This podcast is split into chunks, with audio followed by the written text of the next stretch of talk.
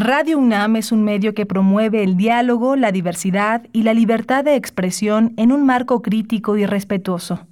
Los comentarios expresados a lo largo de su programación reflejan la opinión de quien los emite, mas no de la radiodifusora.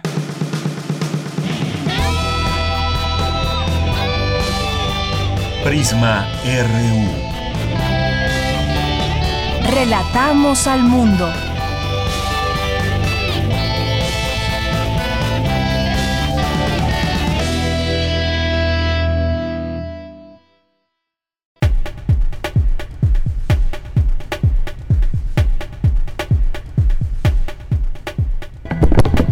Muy buenas tardes.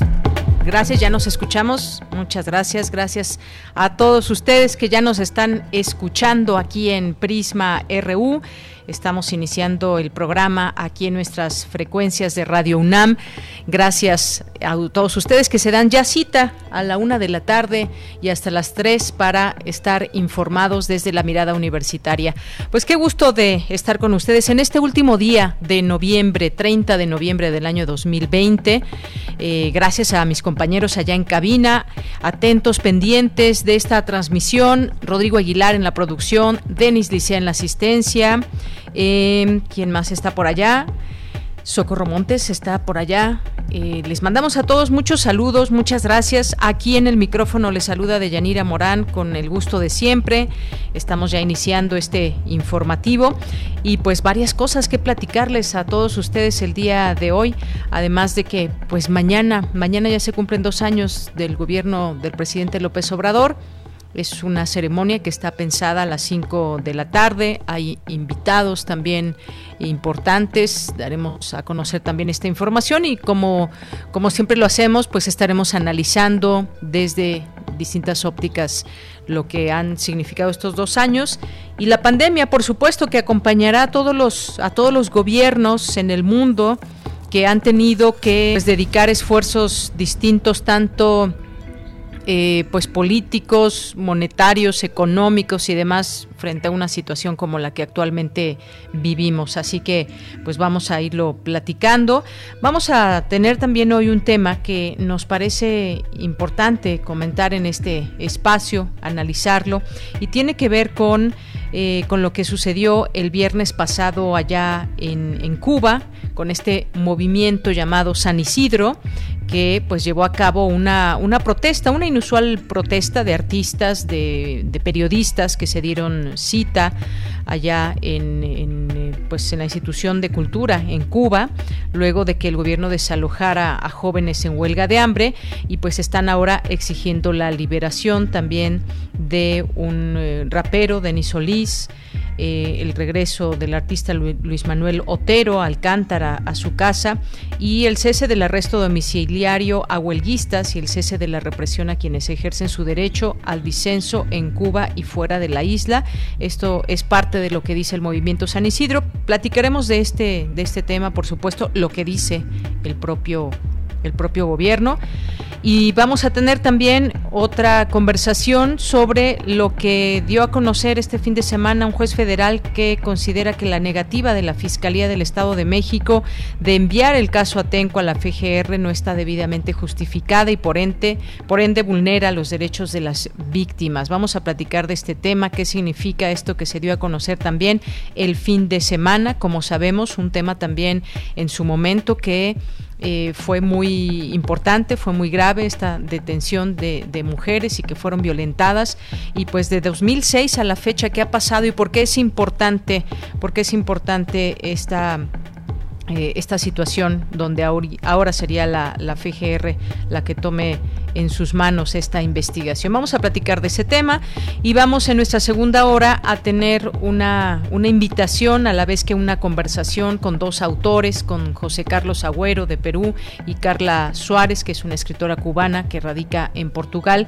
Vamos a platicar con ellos de sus respectivos libros que eh, recientemente han tenido oportunidad de publicar y que nos van a platicar el contenido del mismo, pero también nos van a, a invitar una actividad también para que conozcamos más de estos, de estos temas que ellos expresan en su libro. Uno, uno de, ellos, de ellos tiene que ver con pues la cercanía de alguna manera que tuvo con Sendero Luminoso a través de, sus padres que pues militaban en, este movimiento y por otra parte Carla Suárez eh, que a través de un libro un libro de ficción, relata la historia de un combatiente cubano en Angola. Así que vamos a platicar con ellos en nuestra segunda hora. Eh, vamos a tener hoy lunes Cartografía RU con Otto Cázares, las actividades de la Sala Julián Carrillo con Montserrat Muñoz, que pues nos invita, nos invita todos los lunes a las actividades que se realizan por parte de Radio UNAM en la Sala Julián Carrillo, virtual por supuesto todo esto. Vamos a tener eh, toda la información de cultura, información internacional, nacional. Quédese con nosotros. Recuerda nuestras redes sociales, arroba PrismaRU en Twitter, PrismaRU en Facebook. Y también, pues, muchas gracias que nos están escuchando a través de www.radio.unam.mx y a través de nuestras redes sociales nos pueden escribir arroba PrismaRU en Twitter, PrismaRU en Facebook. Y desde aquí, relatamos al mundo. Relatamos al mundo. Relatamos al mundo.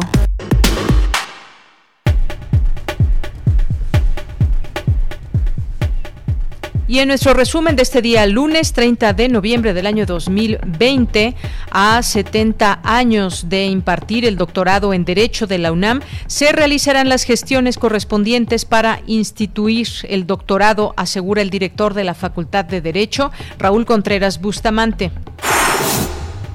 Cada una de las, de las porciones del aparato digestivo puede ser afectada por el coronavirus. De ahí la importancia de entender las manifestaciones gastrointestinales del paciente, señala académico de la UNAM.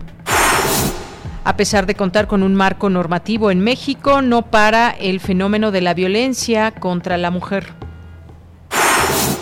La función de las bibliotecas durante la pandemia se ha vuelto más importante para desmentir las noticias falsas, señala investigadora.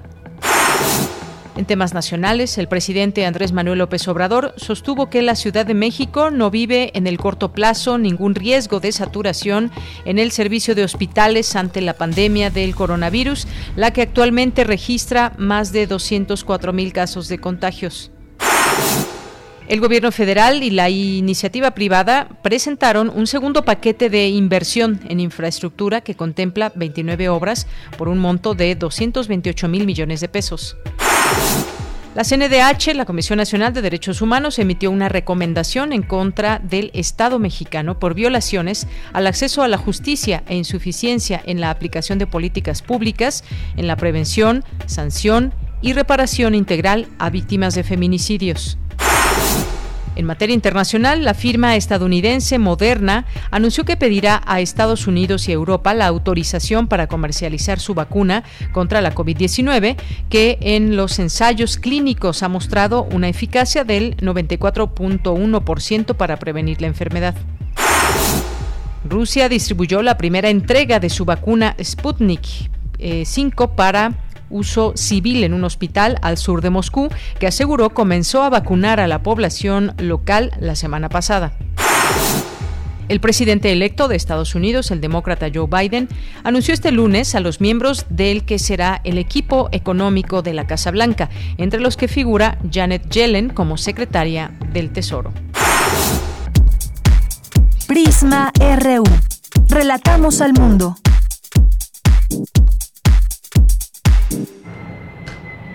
Bien, pues a la una con 14 minutos, la Secretaría de Salud reporta hasta el día de ayer 105 mil 655 eh, muertes por COVID-19 y 1.107.071 casos confirmados. Por su parte, el gobierno de la Ciudad de México subió a 200 el número de colonias que integran el programa de atención prioritaria por COVID-19. Esta mañana en Palacio Nacional el presidente Andrés Manuel López Obrador señaló que no hay riesgo en el corto plazo de saturación hospitalaria en la Ciudad de México. Ahí están las cifras últimas en torno a este caso, a este tema que se da seguimiento, este tema de salud pública de COVID-19. No sé si ya eh, pasaron o tuvieron eh, oportunidad de ver alguno de estos kioscos de la salud o han tenido que irse a hacer la prueba por algún síntoma, por alguna sospecha, para estar seguros y, tranquilos de saber si tienen o no COVID-19 y poder seguir en, dado caso algún, algún tratamiento o algún seguimiento eh, médico, pues están llenos, hay eh, bastante tiempo de, espera, eh, donde ponen un kiosco hay muchas personas interesadas en hacerse esta prueba rápida y estamos en un momento delicado, lo hemos venido comentando hace unos días que hemos seguido aquí platicando con distintos doctores y demás. Vamos a seguir dando seguimiento a todo esto, pero sobre todo, pues seguir desde estas, eh, desde estos foros pues enviando esta información de seguirse protegiendo, de seguir haciendo caso a lo que indican las autoridades. Y bueno, una situación delicada de la que todos podemos ser parte de esta de esta solución o por lo menos disminuir casos de contagios y pues que es básicamente lo que está impidiendo que se pueda pasar a otro color del semáforo epidemiológico en cada, en cada estado del país. Continuamos. Campus RU. Bien, pues entramos ya a nuestro campus universitario de este día y la función de las bibliotecas durante la pandemia se ha vuelto más importante para desmentir las noticias falsas, señala investigadora. Dulce García nos cuenta. ¿Qué tal, Dulce? Muy buenas tardes. Así es, Deyanira, muy buenas tardes. Aquí al auditorio de PRIRU. Deyanira, las bibliotecas trabajan con el pensamiento y con las ideas, las cuales no pueden tener fronteras y la pandemia por COVID-19 no ha sido una trave para esto sino que ha funcionado para que las bibliotecas se vuelvan mucho más importantes en este contexto, puesto que se ha vuelto fundamental desmentir, como bien lo dices, las noticias falsas. Así lo consideró la doctora Estela Morales Campos, directora del Centro Universitario de Investigaciones Bibliotecológicas, durante el 34 Coloquio Internacional de Bibliotecarios, donde explicó también cuáles son los factores que pueden llevar a crear una noticia falsa. Vamos a escucharlo. ¿Puedo dar más datos o menos datos? Eh, ¿Puede esta versión, este mensaje que yo paso de boca en boca, estar eh, influido por mi estado de ánimo, por mis emociones? También puede estar influido por la intención que tenga el emisor. O sea, puedo yo tratar de escandalizar a una persona y entonces esa forma yo transmito el mensaje. Y esto nos lleva a que de aquí, en esta información que transmito de boca en boca, podemos llegar al rumor, al chisme o a la versión de fulano o a la versión de mengano, ¿sí? Pero también, cuidado, y ojo, esa es la importancia de esta eh, transmisión, también se vuelve una voz colectiva, también es una forma de eh, lanzar una información y protegiéndome del anonimato, o sea, porque dicen por ahí, ¿sí? Pero eso no nos da ninguna prueba Deyanira, la doctora Estela Morales dijo que hay que tener cuidado con la información compartida también en redes sociales, puesto que resulta muy cómoda ya que llega rápido a nosotros, pero muchas veces no es del todo objetiva. Escuchemos nuevamente a la doctora. Empieza a hacernos la vida más cómoda. Entonces ahí hay que tener cuidado, porque a veces estas redes pueden estarnos transmitiendo una información objetiva, real, pero también puede estar desvirtuada, como el ejemplo que puse del boca a boca y llegar al rumor. Y entonces nos están proveyendo estas redes sociales que pueden ser eh, comandadas por un colega nuestro, comandadas por una compañía, por una organización, pueden estar comandadas por una biblioteca también, por supuesto, porque se maneja información y pueden hacer grupos de interés con ciertos temas. Pero estos muchas veces nos están, así como nos dan esa comodidad del clic, también nos están proveyendo eh, información que ellos creen que necesitamos o que ellos creen que nosotros deseamos. ¿Por qué? Porque también por estos medios que usan las redes sociales nos hacen un seguimiento de conducta informativa. Y bien, Deyanira, la doctora destacó por último la importancia de las bibliotecas para organizar y resguardar toda la información que se genera en todo momento en todo el mundo pero sobre todo en medio de la actual contingencia. Esta es la información. Gracias, Dulce. Muy buenas tardes. Gracias a ti. Buenas tardes. Buenas tardes, hasta mañana. Y nos vamos ahora con Cindy Pérez Ramírez. La violencia contra las mujeres atenta contra sus derechos humanos. ¿Qué tal, Cindy? Muy buenas tardes. Deyanira, muy buenas tardes a ti y a todas las personas que están escuchando Prisma RU. En México, seis de cada diez mujeres de 15 años o más han sufrido algún tipo de violencia, según la encuesta de Indire del INEGI. La violencia contra las mujeres y niñas es la violación de los derechos humanos de las mujeres más extendida y recurrente en todo el mundo y se da tanto en espacios privados como públicos. Ante este panorama se llevó a cabo la conferencia Frente a la violencia, los derechos humanos de las mujeres y las niñas, organizada por el Colegio de México, en la cual Marcela Lagarde y de los Ríos, académica de la UNAM y promotora de la Ley General de Acceso a las Mujeres a una Vida Libre de Violencia, vigente en México desde 2007, habló de esta legislación y cómo, a pesar de ello, no se ha detenido el fenómeno de la violencia.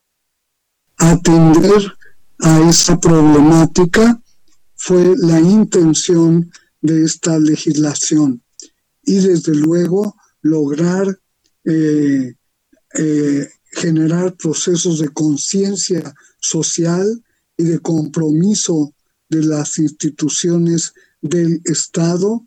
No se olviden que en la época en que hicimos esta ley teníamos enfrente el tema que luego llamamos del feminicidio como un tema específico de muerte violenta de mujeres y niñas, que dicen que por qué todavía es necesario hablar de derechos humanos, porque diario están puestos en tela de juicio esos derechos. En tanto, Belén Sanz Luque, representante de la ONU Mujeres en México, señaló que el concepto de feminicidio que acuñó Marcela Lagarde engloba delitos de lesa humanidad ante un colapso institucional que favorece la impunidad. Pone la fundamental responsabilidad del Estado por acción u omisión ante este tipo de delito y que reúne crímenes, secuestros, desapariciones de mujeres y niñas y que se vincula con una fractura del Estado de derecho y que favorece una impunidad de estos delitos. Este concepto abonó, entre otras cosas, a su integración eh, por parte de la Comisión de la Condición Jurídica y Social de la Mujer, la CSW por sus siglas en inglés, que tuvo lugar en la sede de Naciones Unidas en el año 2013 y además abonó al protocolo eh, al modelo de protocolo latinoamericano de investigación de muertes violentas de mujeres por razones de género, un protocolo que ha sido usado en México y en otros países de la región como un referente para la legislación y la investigación en la materia. Deyanira, de acuerdo con una recomendación que la Comisión Nacional de Derechos Humanos dirigió a las 32 entidades del país por los casos de violencia contra las mujeres, Puebla figura a nivel nacional como un estado con casos emblemáticos de agresiones. Esta es la información. Muchísimas gracias, Cindy. Muy buenas tardes. Muy buenas tardes. Hasta luego. Porque tu opinión es importante, síguenos en nuestras redes sociales, en Facebook como Prisma RU y en Twitter como arroba PrismaRU. Continuamos, es la una de la tarde con 24 minutos y bueno, pues es importante hablar de este tema que les decíamos al inicio del programa y tiene que ver con, eh, con que este movimiento San Isidro, una inusual protesta de artistas eh, cubanos, periodistas, tengo entendido también que se reunieron luego de que el gobierno desalojara jóvenes en huelga de hambre, lograron unirse hasta 200 artistas, intelectuales, activistas que eh, este estuvieron en protesta frente al Ministerio de Cultura de Cuba, un día después de que la policía desalojara por la fuerza a un grupo de jóvenes en huelga de hambre en La Habana. Platiquemos de este tema, ya está en la línea telefónica, agradezco nos tome esta llamada a Giselle Arce, ella es historiadora del arte, graduada en la Universidad de, La Habana, eh, tiene un doctorado en el Colegio de México, es académica de la UAM Xochimilco y bueno, pues está aquí con nosotros para hablarnos de este tema. ¿Qué tal, Giselle Arce? Buenas tardes, bienvenida. Buenas tardes, muchísimas gracias por abrir este espacio acá en la radio y, por la invitación de estar con ustedes compartiendo. Así es, Giselle. Pues platícanos un poco de este, este movimiento y sobre todo, pues de estos manifestantes que se, tenemos entendido, se movilizaron a través de las redes eh, sociales en solidaridad con los miembros de este llamado movimiento San Isidro. Y cuéntanos qué, qué ha pasado, qué pasó el viernes pasado allá en Cuba y cuál es el contexto de este movimiento. Eh, bueno, pues sí, muchísimas cosas que, decir al, al respecto. Creo que, que todos estamos eh, muy contentos de lo que se suscitó el viernes frente al Ministerio de Cultura, eh, porque bueno, es un hecho inédito efectivamente, o por lo menos inusual, en el panorama del espacio público y del espacio de interlocución e interpelación también a las instituciones culturales eh, cubanas, bueno, pues esta, esta congregación de, eh, digamos, artistas, críticos de arte, periodistas, activistas, eh, eh, un conjunto muy heterogéneo. Extraoficialmente nos han dicho que incluso llegaron a reunirse allí hasta 500 personas delante del Ministerio de Cultura en solidaridad con el movimiento San Isidro y, eh, por supuesto, eh, amalgamándose allí también otras demandas que tendrían que ver con la libertad de expresión y la libertad de creación. Eso me parece como muy importante y que justamente al reconocerse esa libertad de expresión y la libertad de creación, bueno, pues no, no hubiese a partir de ahí una, una represión en contra de esas expresiones que disienten, en contra de las diferencias, que es un panorama, bueno, pues bastante usual en el contexto artístico cubano, ¿no? Eh, esto nos llenó como de esperanza, de, de júbilo, porque sobre todo es un reclamo pacífico y esto es muy, muy importante porque siento que es el signo eh, de esta de esta petición siento que es el signo del reclamo del movimiento San Isidro y rápidamente los jóvenes creadores de por lo menos de la ciudad de La Habana que estaban allí se hicieron eco establecieron un correlato con esta petición pacífica y con esta necesidad de ser escuchados por la la máxima institución de eh, eh, digamos de, del, del campo de la cultura en Cuba no Ahora bien, eh, Giselle, ¿desde cuándo, cómo surge este, este movimiento San, San Isidro? San Isidro eh, Cuéntame un poco. Sí, sí, mira, el movimiento San Isidro, primero que todo, para que un poco los radioescuchas también entiendan, es un movimiento que no tiene un único núcleo, bueno, claro que sí, estos artistas que algunos de los que estuvieron reunidos ahí en esta casa en Damas 955, en la casa de Luis Manuel Otero, en, el barrio de San Isidro, en La Habana Vieja, pero es un grupo muy heterogéneo, eh, constituido por artistas eh, de diferentes manifestaciones, poetas, en el caso de Luis Manuel Otero, eh, que es artista visual, raperos, periodistas independientes, es un grupo heterogéneo, diverso, que no tiene un solo, una sola posibilidad de expresar la creación artística y que además recibe, entran y salen absolutamente todo el que quiera comulgar con alguna de sus acciones poéticas o artísticas en determinados momentos. Entonces, esto es bien importante porque estamos hablando de un grupo que eh, de alguna manera está planteando una eh, horizontalidad a la hora de unirse, sumarse, eh, no participan, no todos participan de las mismas acciones. El movimiento San Isidro surge eh, de en el en el año 2210 en el año 2200, 2018, perdonen, a partir de que la 13 edición de la Bienal de La Habana queda suspendida por el gobierno cubano y entonces un grupo de artistas que ya venían eh, de, de alguna manera venían de tradiciones diferentes se une para crear una bienal alternativa, la 00 Bienal de La Habana.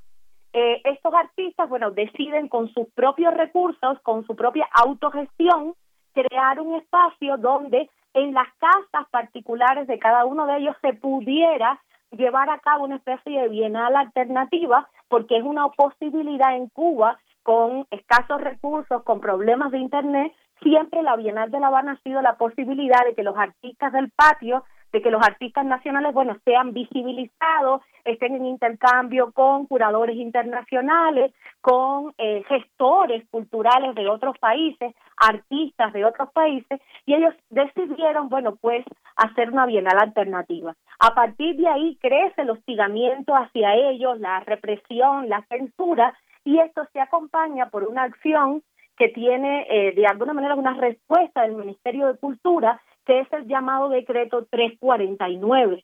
Este decreto eh, lo que establecía era que todos aquellos artistas que no eran reconocidos por la institución cultural cubana bueno, pues no podían ser llamados como tales y no iban a tener ningún respaldo ante estas acciones de hostigamiento, represión y censura de eh, la policía por parte del Ministerio de Cultura. Entonces, ese es un momento que es eh, en el 2018, hacia finales del 2018, que donde se consolida esto que se llama el movimiento San Isidro. O sea, que es un movimiento que viene, eh, no surge ahora en estos hechos, sino que viene de un largo historial de eh, represión y censura sobre aquellas expresiones artísticas que disienten del, del discurso oficial.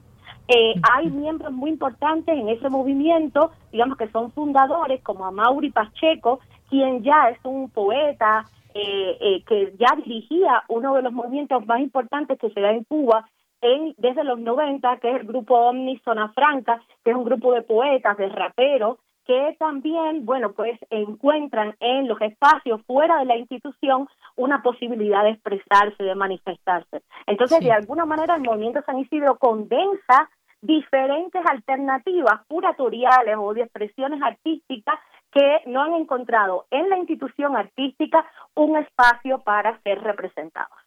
Bien, eh, Giselle, dime una cosa, ¿este movimiento eh, pues tiene, tiene voz o solamente está, eh, digamos, en La Habana? ¿Es un grupo representativo del país o solo de La Habana? Eh, ¿También tiene su parte política? ¿Hacia dónde va este, este movimiento? ¿O solo eh, pues pide el poder expresar a través del arte una inconformidad y ser parte de las riquezas, de la riqueza de voces que puede haber en un, en un país como Cuba.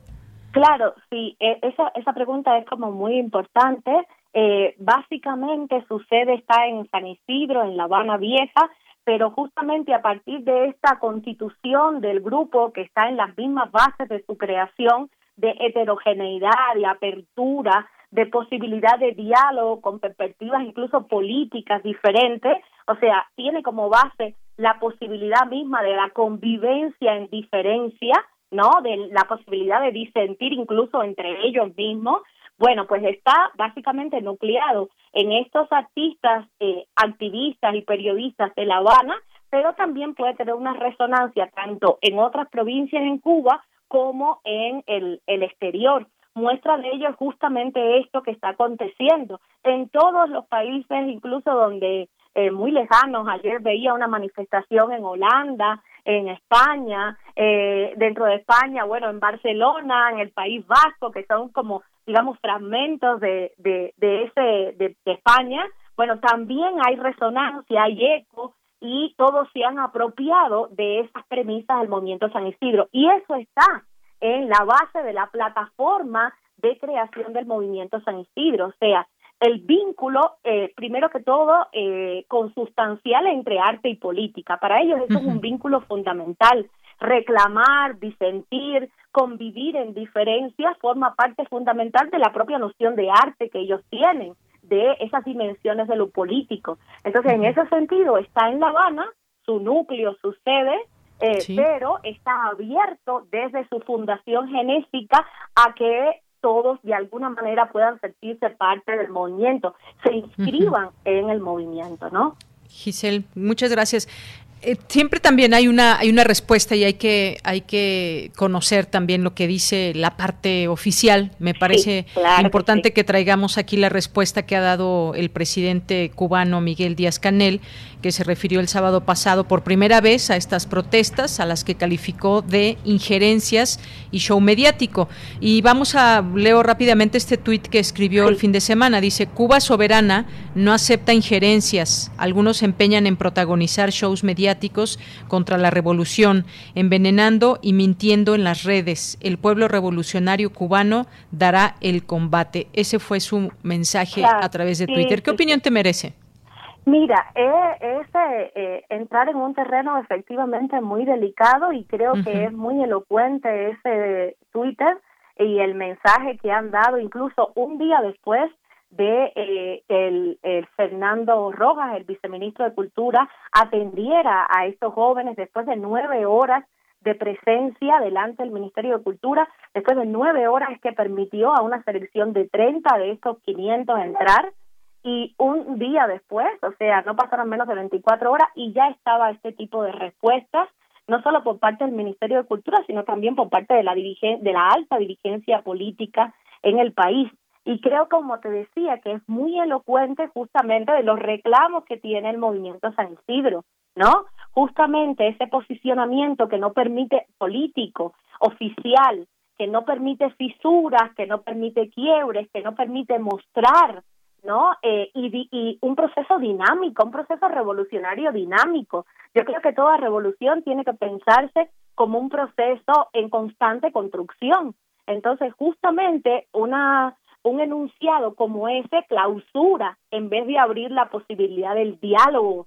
Eh, pensemos que justamente lo que estos jóvenes del movimiento San Isidro están pidiendo, están reclamando, es su derecho al diálogo, a ser escuchados por la institución.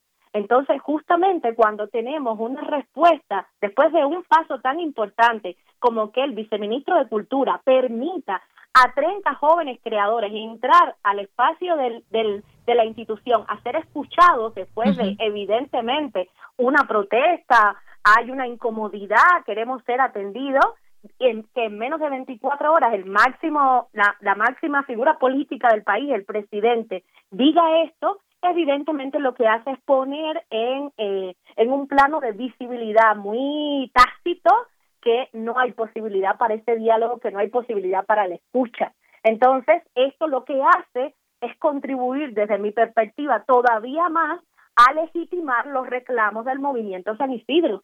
¿Por qué? Porque no, no te abro la posibilidad del diálogo, no te estoy escuchando, te niego y un poco recurro a la misma estrategia que ha sido la estrategia política más visible y sostenida por eh, la narrativa oficial, por el discurso, eh, digamos, del gobierno cubano. Bueno, pues siempre es una estrategia del imperialismo, siempre es una injerencia en la soberanía, cuando desde mi perspectiva, que digo como historiadora del arte, como crítica de arte y como, como ciudadana cubana, eh, yo creo que no se trata de eso. Si seguimos sosteniendo esos mismos argumentos, pues no damos posibilidad de que haya un cambio en ese sentido, por lo menos empezar por el campo artístico, en la posibilidad de diálogo, en la posibilidad de no reprimir justamente a aquellos jóvenes que se atrevan a disentir, que se atrevan a tener, eh, bueno, y a querer sostener una libertad en la creación artística, ¿no? Bien, Giselle. Exacto.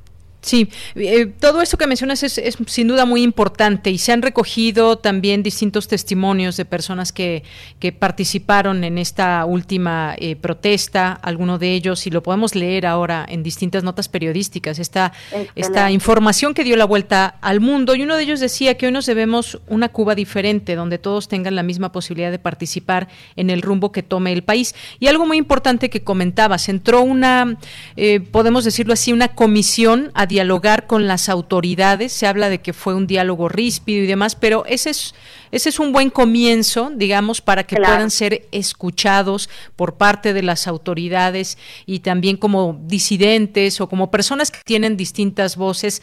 Eh, ¿Qué ves tú hacia dónde va este, este movimiento en tanto pues se les ha permitido también esa posibilidad de diálogo?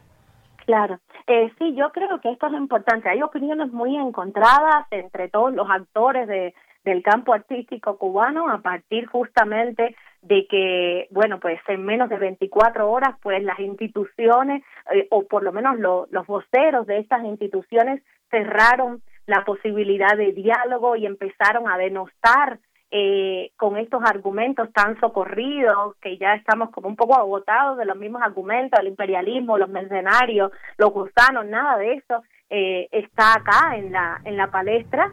Eh, bueno, pues diciendo que era infructuoso la posibilidad de diálogo. Sin embargo, yo creo que es bien importante el hecho de que estas 30 personas y dos, o sea, 32, porque entraron 30 representantes de estos diferentes grupos y manifestaciones artísticas a dialogar y dos actores muy importantes que se brindaron para apoyar a los jóvenes, Fernando Pérez, el director, uno de los directores de cine cubano contemporáneo más importantes, y eh, Perugorría, el actor, el famoso actor de Fresa y Chocolate, acompañaron a los jóvenes para que el Ministerio de Cultura los escuchara. Habían también muchísimas personas bien reconocidas en el mundo de la creación artística en Cuba y de Milanés, eh, el actor Luis Alberto García, el trovador Carlos Varela, por solo mencionarte algunos, pero había muchísimos allí. Eh, el campo artístico, un premio nacional de las artes visuales tan importantes como Lázaro Saavedra, René Peña, el fotógrafo, el conocidísimo fotógrafo cubano contemporáneo, los Sirenaica Moreira, otra otra fotógrafa, por mencionarte algunos nombres. Ayer estos, estos 30 representantes dieron una conferencia de prensa para explicar un poco cuál había sido la dinámica. Estos 30 representantes fueron escogidos entre todos los 500 que estaban allí. Eso es bien importante porque se practicó una especie de eh, consenso que, que estamos muy poco acostumbrados a que sea así entre la mayoría y fue acordaron todos que estos eran los que iban a ser los portavoces estos eh, dieron ayer una conferencia y un poco eh, explicaron cuáles habrían sido los reclamos que llevaron. Yo creo que esto como práctica eh, ciudadana y específicamente dentro del campo artístico tiene que sostenerse, tiene que ser posible sostenerse porque ellos tienen que saber, eh, cuando digo ellos quiero decir el gobierno, la institución cultural y lo sabe, que tiene que haber un diálogo con los más jóvenes, con, eh, con y sobre prácticas anquilosadas de funcionamiento de la institución arte y de las lógicas de poder del campo artístico en Cuba. Creo que esto es bien importante que se sostenga y sobre todo porque se trata de un movimiento que solo hizo estallar esa, esa llama pidiendo un diálogo pacífico, ¿no? Una, un cambio en Cuba en relación con estos procesos que venga desde dentro de Cuba y no usando esos mismos calificativos de injerencia, mercenario, imperialismo, que lo que hace justamente es deslegitimar al propio gobierno, porque son mecanismos que ya están muy gastados, muy rancios, para hablar de las lógicas de poder. ¿No? Bien.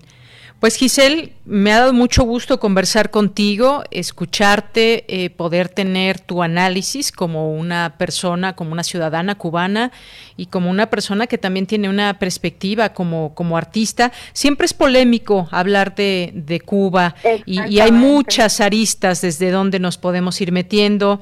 Eh, podríamos hablar como, como qué ha pasado con Cuba en los últimos años después de que terminó el gobierno de Barack Obama, por ejemplo, y qué ha pasado en la era Trump. Eh, también, pues, no podemos desdeñar un movimiento como el de San Isidro, un movimiento social, porque además no es la primera vez que existe o que se da un movimiento también disidente al gobierno. Y, y bueno, la exigencia al final de cuentas sigue siendo la misma, que es un cambio, que pretenden un cambio para Cuba. ¿Cómo se debe dar este cambio? ¿Cómo se puede o se debe dialogar? ¿Y qué papel deben eh, jugar las autoridades? Pues bueno, creo que creo que queda material, bastante material para poder seguir comentando en otro momento, si te parece bien. Pero por lo pronto queríamos escucharte en referencia específicamente sobre esto que sucedió el fin de semana allá en Cuba y la respuesta mundial también, porque hay una serie de publicaciones y también gobiernos que se han pronunciado, Amnistía Internacional, con todo el tema de los derechos humanos. Así que Giselle Arce, pues qué gusto platicar contigo. Ojalá que en otro momento podamos seguirlo haciendo. Claro que sí, muchas gracias por abrir este espacio y bueno, pues visibilizar la contradicción. Creo que es bien importante visibilizar la contradicción y trabajar con ella. Muy bien, pues muchas gracias Giselle. Hasta luego, gracias. Te mando un abrazo. Hasta luego, abrazos. Chao. Hasta luego. Gisela Arce, historiadora del arte, eh, graduada en la Universidad de La Habana, tiene un doctorado en el Colegio de México, es académica de la UAM Xochimilco y pues le agradecemos que haya estado aquí con nosotros para explicarnos su punto de vista y este análisis sobre lo que aconteció con este movimiento San Isidro en Cuba. Prisma RU. Relatamos al mundo. Bien, pues pasemos ahora a otro, a otro tema eh, el tema de Atenco, el caso Atenco. Un juez federal concedió un amparo a mujeres víctimas del caso Atenco y ordenó a la Fiscalía del Estado de México enviar el expediente original a la Fiscalía General de la República, esto con el objetivo de que la dependencia federal continúe con la investigación del operativo realizado el 3 de mayo de 2006 en San Salvador Atenco durante la administración de Enrique Peña Nieto como cuando era gobernador del Estado de México. Y ya tengo la línea telefónica, agradezco mucho esta llamada, este que nos tome esta llamada, a Ivette Galván, que es abogada del Centro de Derechos Humanos Miguel Agustín Pro Juárez. ¿Qué tal, abogada? Bienvenida, buenas tardes. Hola, muy buenas tardes, Miguel. agradecemos mucho el espacio y un saludo a todo tu auditorio. Gracias, abogada. Pues en principio preguntar, ¿esto qué significado tiene para efectos legales y de seguimiento al caso? Decir que una, una vez más se les concede la razón a estas 11 valientes mujeres sobrevivientes de los hechos del, del, de 2006 en San Salvador Atenco y avanza un paso importante para eh, un seguimiento puntual y exhaustivo de la investigación. Decir que eh, gracias a la sentencia ya a dos años emitida por la Corte Interamericana, eh, se abrió una investigación en el Fuero Federal, en la Fiscalía General de la República, que en 2019 intentó ejercer la facultad de atracción eh, constitucionalmente reconocida para atraer todas aquellas constancias con las que contaba la Fiscalía General de Justicia del Estado de México desde el año en el que ocurrieron los hechos, es decir, desde 2006. Y decir que a 14 años, desgraciadamente no se ha consignado a ningún responsable material e intelectual de los hechos.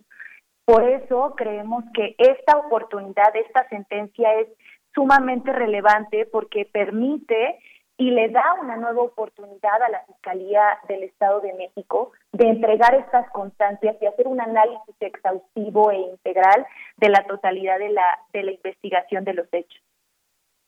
Bien, pues importante todo esto, como, como bien dices, estas 11 mujeres que fueron víctimas de tortura sexual por parte de policías estatales y federales, ese es el hecho que no se debe olvidar y que no se debe, eh, olvide también el contexto en que se dio todo esto, en su momento también cómo se intentó minimizar o eh, pues evitar a toda, costa que se siguiera todo este, este tema o invalidar incluso estas declaraciones de las, de las víctimas de tortura. Esto sin duda es un paso, digamos, importante que se, que se puede dar, que eh, pues finalmente tendría que ver con la justicia para estas eh, mujeres. ¿Cuál es la expectativa?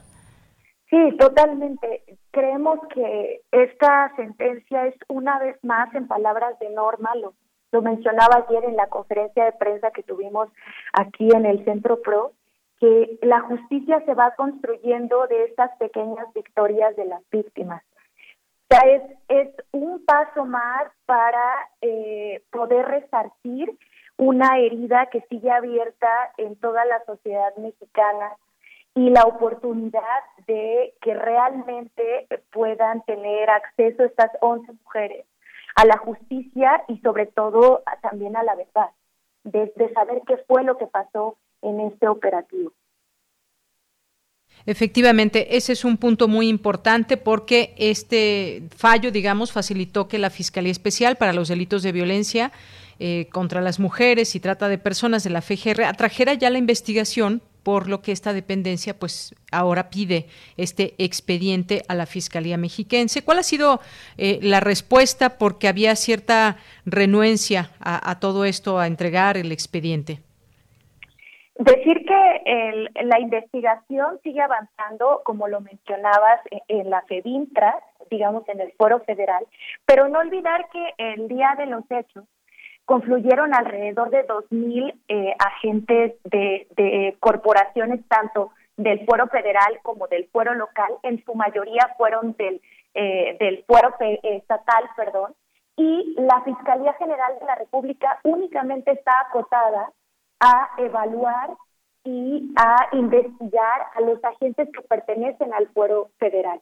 Es decir, todo lo demás no tiene la facultad aún por esta eh, litigio que estamos llevando para conocer la totalidad de los hechos. En ese sentido, creemos que es una oportunidad esta revocación que ordena el juzgado séptimo de distrito en el Estado de México de ese acuerdo de negativa del ejercicio de la facultad de atracción, pues que se emita otro en donde se reconozca la facultad y se entregue la totalidad de las constancias de, la investigación de 2006. Muy bien. Bueno, pues eh, abogada Ivette Galván, importante todo esto y lo que nos estás comentando y todo esto pues a favor de que se dé un fallo en favor de la justicia porque pues como sabemos todo esto tuvo una historia muy importante. Estamos ahorita dando a conocer estos hechos derivados de, de todo un movimiento que se dio allá en Atenco y una defensa de tierras y demás, que es una historia que ya conocemos, que es importante tenerla presente porque derivado de todo esto también pues se dieron situaciones tan graves como esta. Totalmente de acuerdo, totalmente de acuerdo. Se abre otra oportunidad para eh, entregar todo, todo lo que han clamado durante estos 14 años, a dos años de una sentencia de la Corte Interamericana en donde se condena al Estado mexicano por los hechos de ocurridos en San Salvador Atenco en 2006. Esta revocación de este acuerdo significa poder avanzar en el esclarecimiento de los hechos de una violación de violaciones graves en nuestro país y un caso paradigmático. Así es. Bien, pues eh, Ivette Galván, abogada del Centro de Derechos Humanos Miguel Agustín Pro Juárez, muchas gracias por estar con nosotros y conversar sobre este tema aquí en Prisma RU de Radio UNAM. Muchísimas gracias a ti, Deyanira. Un abrazo a toda tu audiencia. Gracias. Un abrazo para ti también, Ivette. Hasta luego. Hasta luego. Muy buenas tardes. Ivette Galván, abogada. Y este caso de lo que consideró este este juez federal en torno al expediente que pues tendrá o estará en manos de la FGR para su continuación, investigación de todo lo que sucedió con estas mujeres, derivado de un movimiento que decíamos con, con Ivette, ya conocemos. Y pues bueno, antes de irnos, antes de irnos a, nuestra siguiente eh, sección de la sala Julián Carrillo con Monserrat Muñoz, pues tenemos una invitación, una invitación que seguramente les va a gustar porque hoy se inicia el ciclo de charlas Humanidades, Deporte, con ni más ni menos que Juan Villoro y David Pastor Vico. Las transmisiones serán de eh, las 5 a las 5.55 horas, de lunes a viernes, a través del Facebook de la Casa de las Humanidades, eh, eh, Deporte UNAM y el YouTube de Humanidades UNAM. Es una actividad que organiza la Casa de las Humanidades y Deporte UNAM. Vamos a, a, publicarlo también en nuestras redes sociales para que lo tengan presente los ponentes Juan Villoro y David Pastor Vico en esta charla eh, charlas y retos deportivos hoy a las 5 de la tarde, lunes 30. No se olviden de sintonizarlo, seguramente será interesante y divertido sobre todo. Continuamos. Porque tu opinión es importante, síguenos en nuestras redes sociales, en Facebook como Prisma RU y en Twitter como arroba PrismaRU.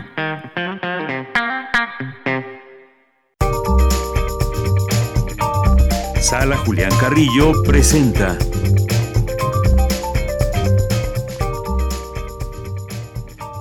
Presenta a Montserrat Muñoz, que ya está listísima con nosotros aquí en este espacio. ¿Qué tal, Montserrat? Buenas tardes. Hola, ¿qué tal? Muy buenas tardes, de Yanira, equipo de Prisma RU, por supuesto, a todos quienes siguen y seguirán laborando para Radio Universidades. De verdad, un gusto y un honor siempre, cada semana, tener una ligera colaboración al aire, pero cargada de emociones, de sensaciones, de amistades, todo vinculado gracias a la sala Julián Carrillo de Radio Universidad y por supuesto a la labor que todos compartimos que es trabajar por y por las artes. Y bien dicho lo anterior, ya casi cerramos el año, pueden creerlo de verdad, creo que es la pregunta que más les he hecho al aire en estos meses el último día de noviembre, mañana ya estamos en diciembre y se nos fue ya el año, Monse. No, hombre, y eh, además de que se nos haya ido, quiero destacar la persistencia de la labor tan importante que es leer un buen libro, escuchar una buena música con la que vibremos. Eh, por supuesto, hay quienes no... Como esa que ya se escucha, Monse. ¿A qué suena? Adivinen, adivinen, es un instrumento que empieza con M. Y termina con A. termina con A. Y suena marimba, ba, ba, ba, ba, ba. Claro que, suena también eh, es de lo propio que estamos eh, hablando, disponiendo y compartiendo con ustedes. Al cerrar el año también queremos pues casi anunciarles que estas son nuestras últimas semanas de a lo mejor transmisiones directas eh, desde el Facebook de la sala Julián Carrillo, medio que ustedes pueden seguir y también pues los invitamos a que la próxima semana estén al pendiente de el cierre de ediciones de Ventana Poética, que es los jueves a las 7, eh, con, la conducción de Carlos Narro. Por supuesto, los viernes de Intersecciones continuarán con retransmisiones y todavía este viernes tenemos la música de esta maravillosa agrupación que suena al aire que se llama Son Rompepera. Son Rompepera es una agrupación de hermanos y amigos que desde el barrio, debido a la tradición de su familia, tocaban algunos instrumentos, les llamó la atención la marimba y bueno, ahora adaptan hasta canciones punk a este instrumento y también están pues bueno de estreno porque Pájaros Insontes también un tinte cumbianchero que le imprimieron ahí a la marimba, una eh, pues tradición también eh, muy mexicana, muy fusionada y también con estos chicos, imaginen que tocan con unas máscaras, con playeras de los meses, de, bueno, también son un espectáculo y bueno, los tuvimos en intersecciones eh, el año pasado, así que quisimos continuar con esta celebración y los vamos a entrevistar de nuevo en el Facebook de la Sala Julia Carrillo este viernes a las ocho y media. Entonces, viernes ocho y media en vía digital y el concierto completo a las nueve de Son Rompepera de marimba psicodélica, como ellos lo han denominado un género bien, bien locochón, bien irreverente para todos ustedes. Y el sábado, de nuevo, Margarita Castillo hablando de la autopublicación. Creo que no hay persona que haya escrito más libros, que haya escrito también más, perdón, no libros, cuentos y publicaciones y poemas y hasta spoken word ha hecho Margarita Castillo. Estará en los otros libros conversando sobre autopublicación y también acompañada de Miriam Isaac y de Adam. Ellos, eh, ellos son eh, de nuevo colaboradores de este tianguis digital y virtual y también textual que bueno pues también eh, harán una conversación muy importante sobre cómo publicarse, autopublicarse y sobrevivir en un mundo de letras y de imaginaciones. Los esperamos el sábado a las 7 en el Facebook de la Sala Julián Carrillo y por supuesto todos los lunes aquí con ustedes contándolos, contagiándolos de la emoción que tenemos en Extensión Cultural y en Radio UNAM de servir y de servirles al corazón y a los sentidos. Muy bien, Monse. Pues muchísimas gracias. Gracias por todos estos avisos y demás, por la música con la cual nos vamos a despedir de, esta tu sección. Así que pues muchas gracias y un abrazote. Les prometo en Twitter la liga, ya sea en Spotify y en YouTube, de intersecciones para que también se den un clavado y se acompañen en estos días, en estas pues reuniones virtuales, como no, de tanta música calada y garantizada de grupos mexicanos e internacionales de lujo, también para que nos comenten quién ha sido su grupo revelación o si descubren algo o si lo ponen en sus reuniones con debida sana de distancia familiares. Muy bien, calada y garantizada, me gustó mucho eso. Gracias, Monse. Que estés muy bien, Deyanira. Chao, equipo. Hasta luego. Bueno, pues con esto nos vamos al corte. Ya casi son las 2 de la tarde.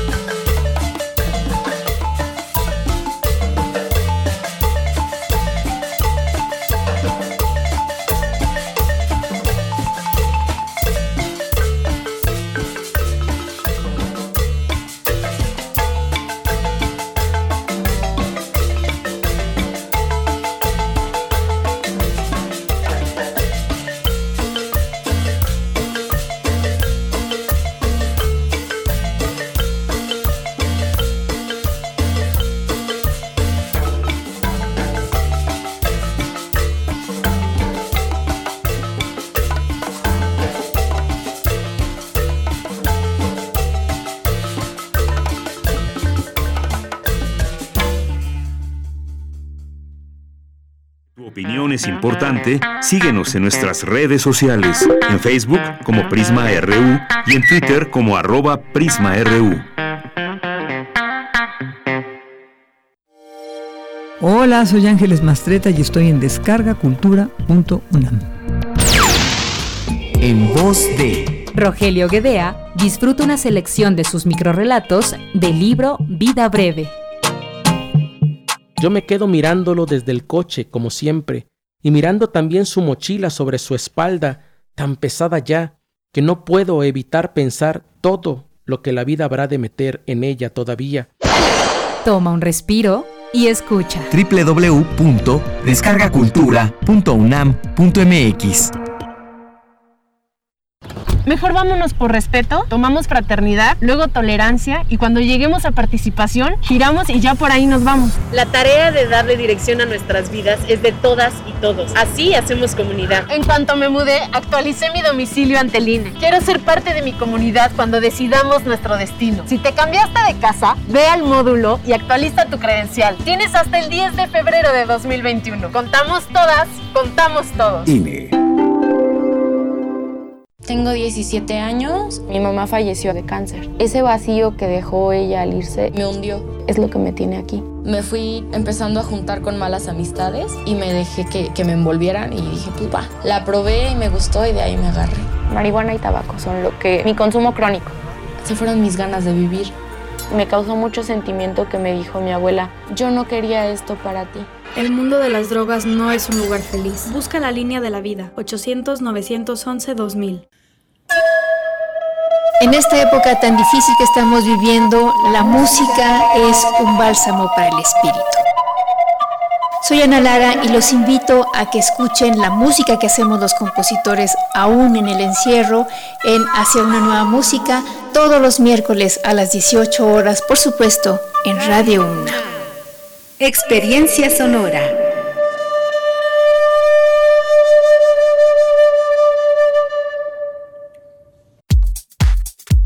Tu opinión es muy importante. Escríbenos al correo electrónico prisma.radiounam@gmail.com. Dos de la tarde con tres minutos. Muchas gracias por estar con nosotros, continuar en esta segunda hora de Prisma RU aquí en el 96.1 de FM, 860 de AM y en www.radio.unam.mx. Un gusto que estén con nosotros, que se hagan presentes y participen con nosotros a través de las redes sociales. Muchas gracias, muchas gracias por eso y pues estamos muy contentos de siempre recibir sus mensajes como los que nos están haciendo llegar en este día, como Armando Cruz que nos dice buen día en esta temporada de intercambio de regalos, el mejor regalo que podemos dar a quienes queremos es salud. Hagamos todo lo posible para detener la transmisión de, del COVID.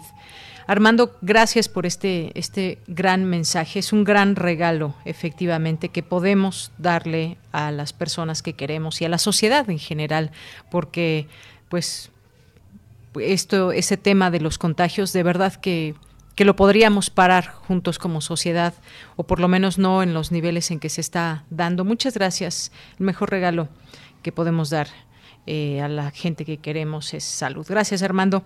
El Zarco también, muchos, muchos saludos. Mm, También eh, que nos pide algo muy, muy heavy para celebrar el cumpleaños de, de, de Andrea González. Le mandamos un saludo, un abrazo Andrea, si es que nos está escuchando. Y bueno, pues a ver si nos da tiempo de una musiquita para ella, por supuesto, gracias. Eh, también a- al maestro Luis Ángel Hurtado Razo, Alma Rosa, les mandamos muchos, muchos saludos. A Jean-François, a Guerrero también, a Santiago Luis Enrique, a Jorge eh, Fra, que nos dice muy hermosa la ilusión de la flor en el tablero de la computadora. Buen inicio de semana. Y bueno, pues también por aquí refrancito, Mercedes de la Vega, Nicole Cano, eh, Javier GJ, José Luis León, Sabi también, muchas gracias. Eh, gracias a Andrés Mar, Mayra, que en un momento vamos a entrevistar, les decíamos, a a José Carlos Agüero y a Carla Suárez y ya aquí Mayra se adelanta con una pregunta de cómo considera que el que haya estudiado ingeniería electrónica influye en su escritura, porque ella Mayra es una lectora de, sus obras y recomienda también una, novela que se llama Silencios. Gracias, Mayra, pues ya, tendremos oportunidad de, conversar con ella. Eh, Juan Jaso López, buenas tardes, incorporándome la transmisión. Un, bonito radio aquí nos hace llegar un, pequeño video. Muchas gracias. Eh, Guerrero, Mario Navarrete también. Le acompañamos a Mario en sus trayectos en su automóvil. Muchos saludos, Mario. Armando también aquí nos recomienda un disco para la música navideña. Ya lo escucharemos, claro que sí, de Oscar Chávez. Gracias, Armando. Eh, gracias también aquí a, a 17, así está en Twitter. Eh, Otto en un momento más nos seguirá platicando de José Clemente Orozco. Isaac Dávila, muchos saludos también a nuestros amigos de TV UNAM, de Cátedra Bergman, muchas gracias también. Y pues seguimos aquí atentos, pendientes de todos sus mensajes. Muchas gracias por seguir aquí con todos, con todos nosotros. Y pues recuerden arroba Prisma Twitter, Prisma en Facebook y nos vamos ahora a la información con mi compañera Cristina Godínez. Estudian las manifestaciones gastrointestinales por la COVID-19. Hay que poner atención también a todo esto. Adelante, Cristina. Buenas tardes, Deyanira. Un saludo para ti, para el auditorio de Prisma RU. Las manifestaciones de tipo gastrointestinal por el coronavirus tienen condiciones que debemos valorar, porque se van a interconectar con distintos sistemas señaló el doctor Gregorio Rafael Benítez Peralta, de la Facultad de Medicina de la UNAM. Un paciente nos puede decir que tiene náuseas, que tuvo vómito, que tuvo diarrea, que tuvo dolor abdominal, que tenía anorexia. Todos este tipo de datos que nos puede dar el paciente ¿sí? tienen un porqué, tienen una explicación. Nosotros nos damos cuenta que después de que el virus ya ha entrado en el organismo, está en el aparato digestivo y va a depender primordialmente de dónde es donde empieza a manifestarse. Muchos de los pacientes inicialmente tuvieron como síntoma cardinal primario la pérdida del olfato. ¿Qué tiene que ver el aparato respiratorio con el aparato digestivo? Bueno, pues mucho. Para Benítez Peralta, en un principio los especialistas daban más importancia a los síntomas como la insuficiencia respiratoria que a los síntomas digestivos. Sin embargo, había pacientes que presentaban ambos o solo problemas gastrointestinales. El doctor nos explica qué pasa en el aparato digestivo cuando es atacado por el virus. Dependiendo de cada una de las partes en el aparato digestivo que hubiera sido la manifestación. Si lo vemos alto, pues es prácticamente lo más notorio que puede corresponder a problemas primordialmente sensitivos, a toda la pérdida del sabor, a los trastornos digestivos altos. Esófago, estómago, pues propiamente lo que corresponde a náuseas y vómitos. Lo que podríamos sacar en conclusión de las manifestaciones del intestino bajo, pues todavía también se queda en duda si estos virus que se encontraron en las evacuaciones pudieron dar la posibilidad de una transmisión fecal oral. El médico concluye que cada una de las porciones del aparato digestivo puede ser afectada por el coronavirus, de ahí la importancia de entender las manifestaciones gastrointestinales en el paciente. Deyanira, este es el reporte. Buenas tardes. Gracias, Cristina. Muy buenas tardes. Nos vamos ahora con mi compañera Virginia Sánchez. Continúa su avance en la Facultad de, Derecho contra, eh, contará con postdoctorado. Contará con un postdoctorado. ¿Qué tal, Vicky? Buenas tardes. Adelante. Hola, ¿qué tal, Deya? Muy buenas tardes a ti y al auditorio de Prisma RU.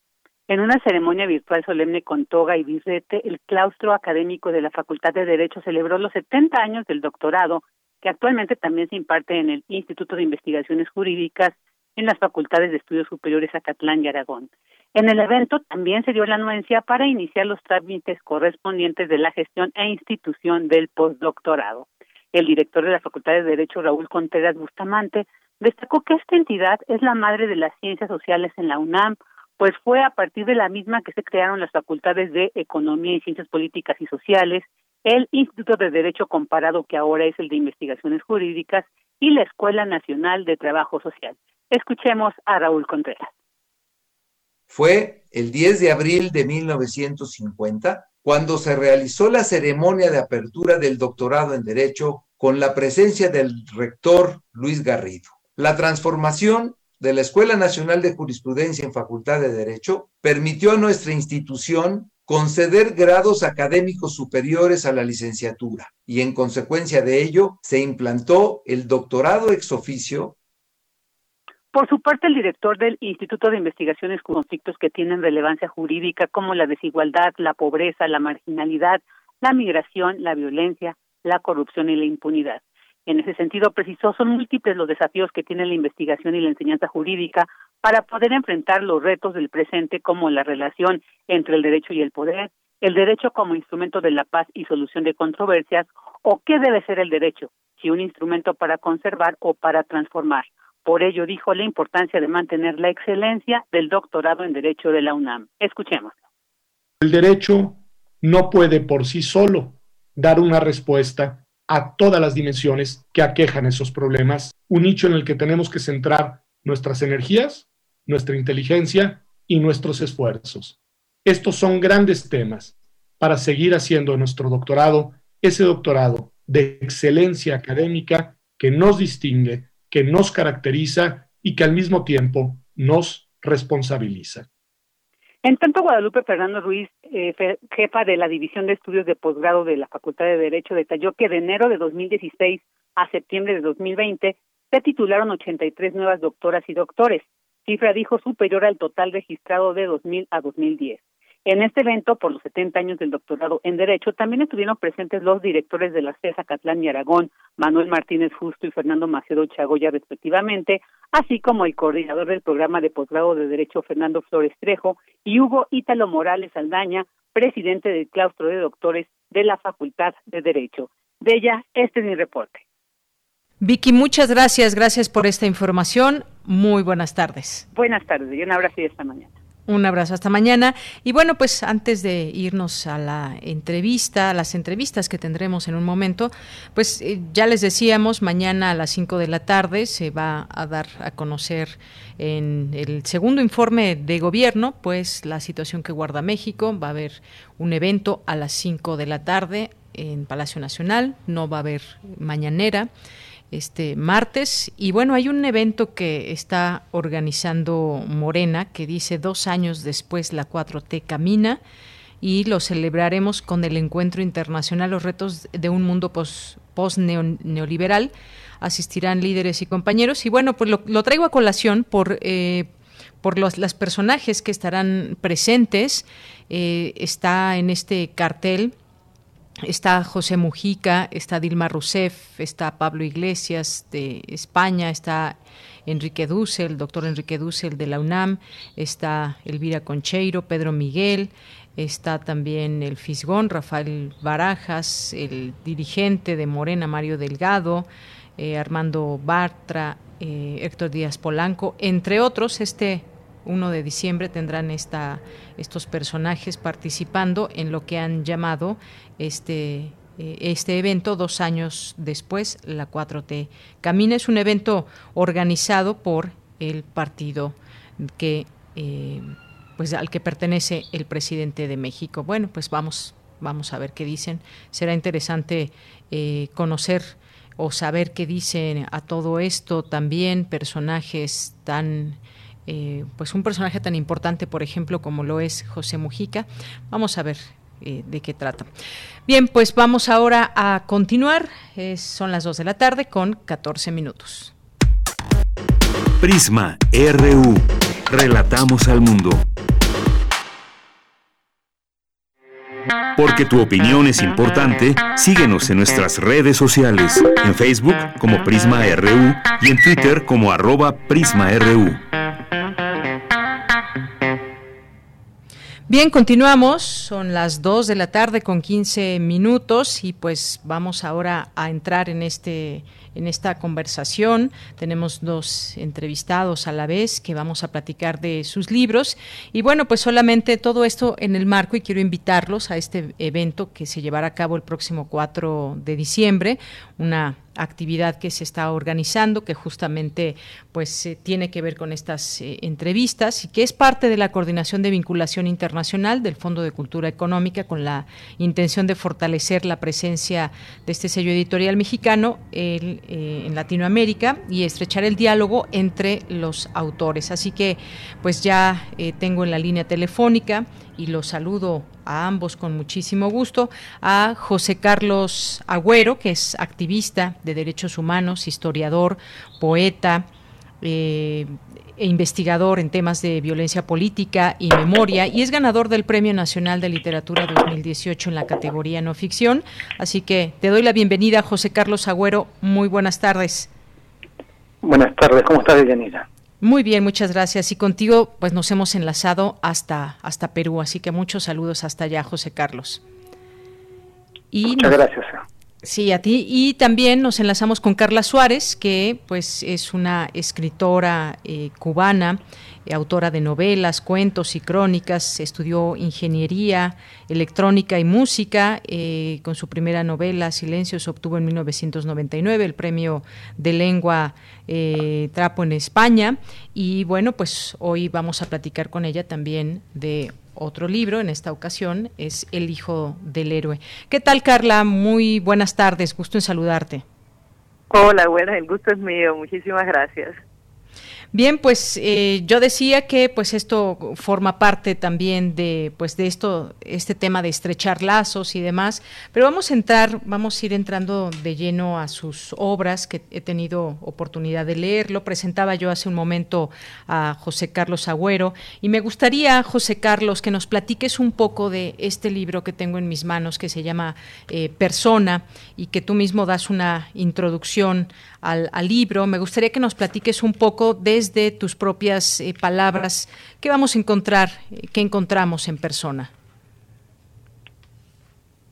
Creo que en principio mucha duda y un intento quizá infructuoso, pero siempre un intento de enfrentarse a la violencia que es institucionalizada en nuestra región, en todo el mundo en general, la violencia política, la violencia que destruye los cuerpos y desde ahí intentar una reflexión que no sé muy bien para qué sirve, ¿eh? no sé si es para hacer memoria, para sacar lecciones, para recuperar los cuerpos, en fin, eh, eh, digamos que en, teoría debería ser un, un libro de no ficción sobre temas de memoria, pero a estas alturas de la vida dudo un poco de esas de este tipo de lenguaje, ¿no? Entonces, para encontrar ese tipo de, aproximación hacia la violencia, la destrucción de los cuerpos, el lugar que ocupa esto en nuestra modernidad y cómo se representa desde la cultura. Bien, eh, yo quisiera también mencionar algo, algo importante. Creo que eh, quien conoce ya eh, un poco sobre tu trabajo, pues sin duda nos viene a la mente los, los, los rendidos también en 2015, pero también quisiera mencionar que dentro de ese libro y también aún aquí en persona, pues traes eso justamente de la memoria. Hay que recordar que pues tú eres hijo de padres eh, senderistas, de Sendero Luminoso, para quienes nos estén escuchando tengan este contexto también importante.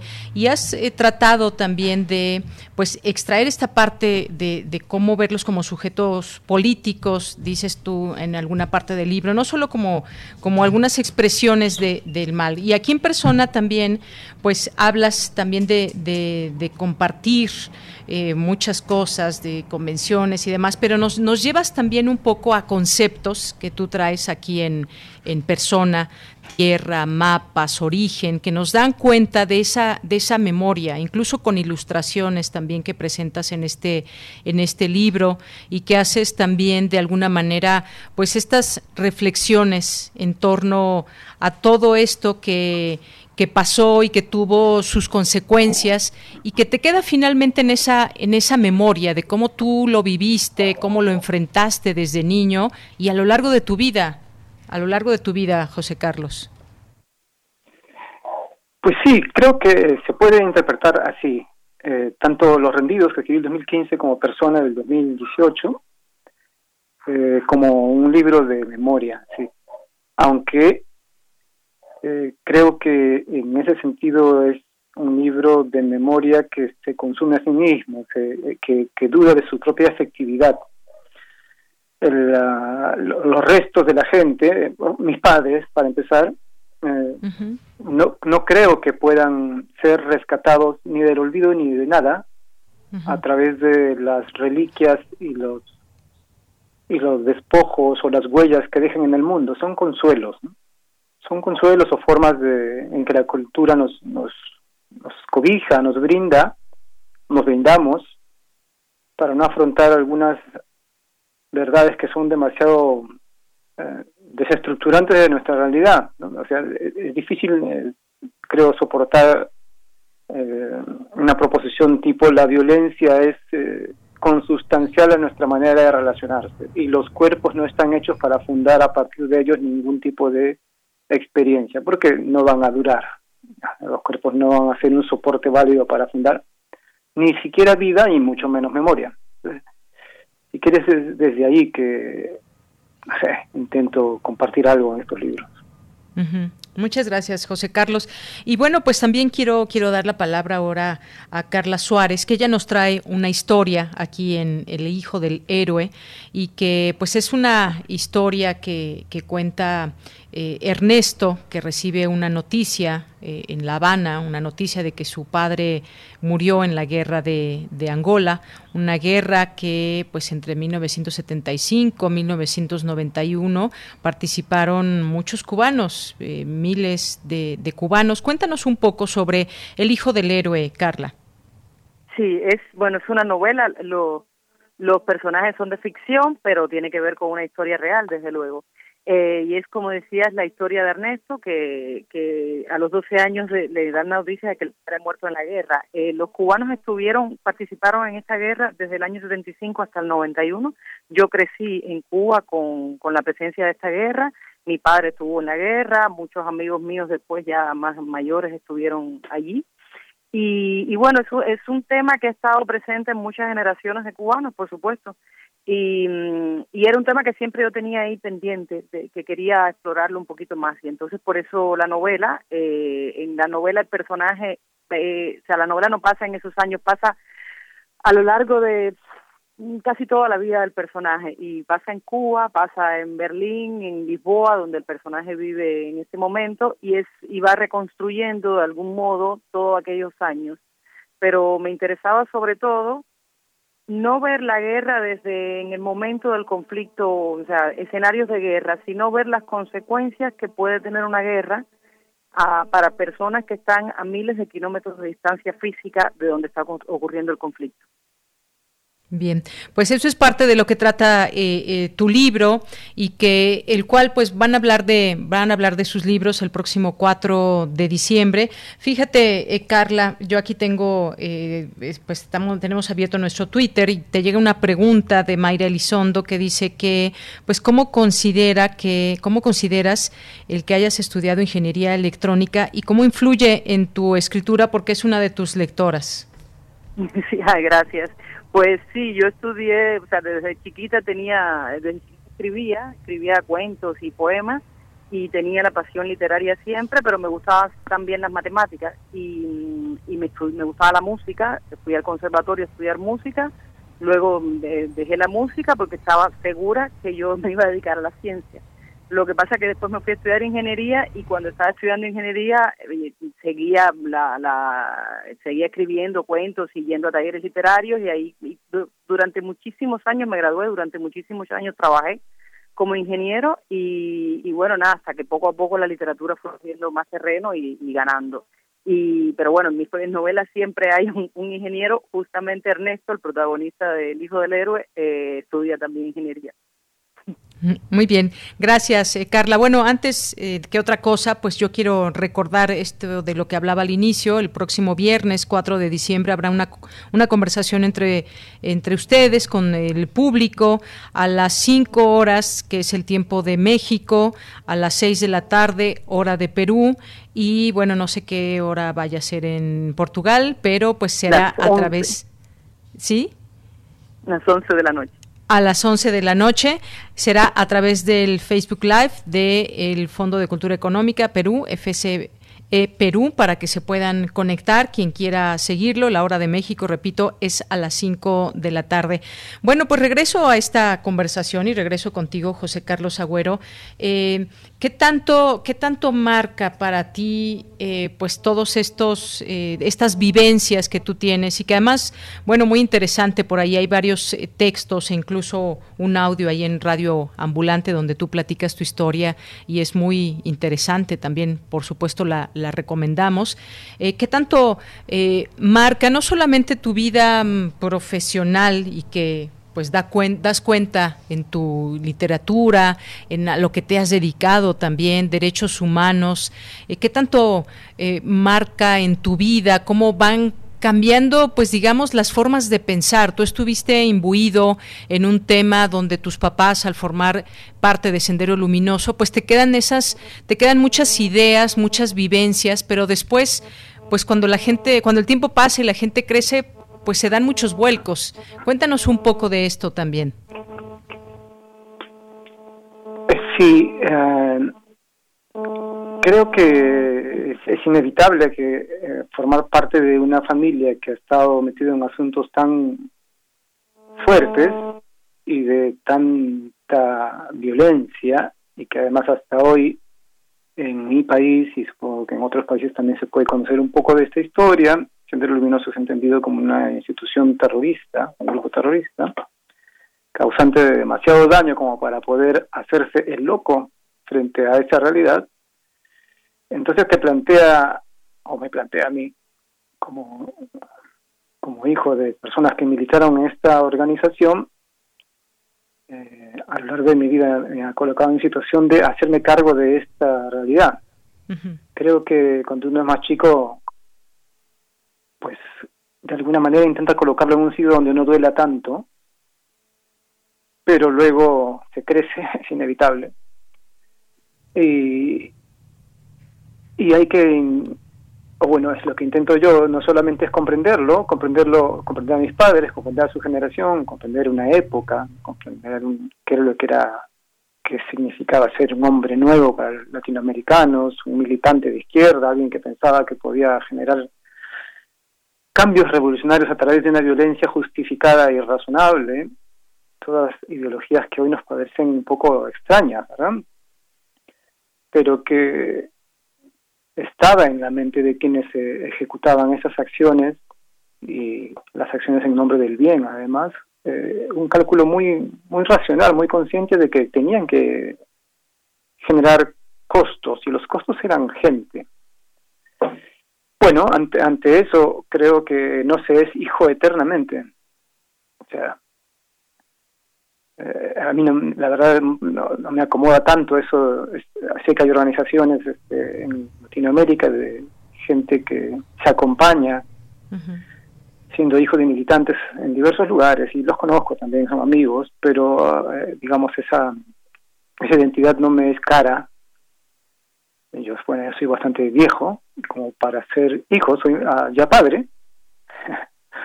Entonces eh, creo que puedo establecer un diálogo intento establecer un diálogo con, con mis padres, con las generaciones estas, con las, con estas ideas y con mi país y la sociedad y la modernidad y el mundo en el que nos acompaña, que intenta ser crítico, que no se está enfocando en las herencias necesariamente, ni en cómo resolver nudos ni fantasmas. Si quieres, estas cosas pueden ser motivos para vincularme de modo crítico con los problemas que estamos atravesando en no solo en mi país, pero pues, para empezar en mi país acabo de tener tres presidentes en una semana. La represión ha sido brutal, ha habido graves violaciones de los derechos humanos, hay dos muertos, un montón de heridos, gente...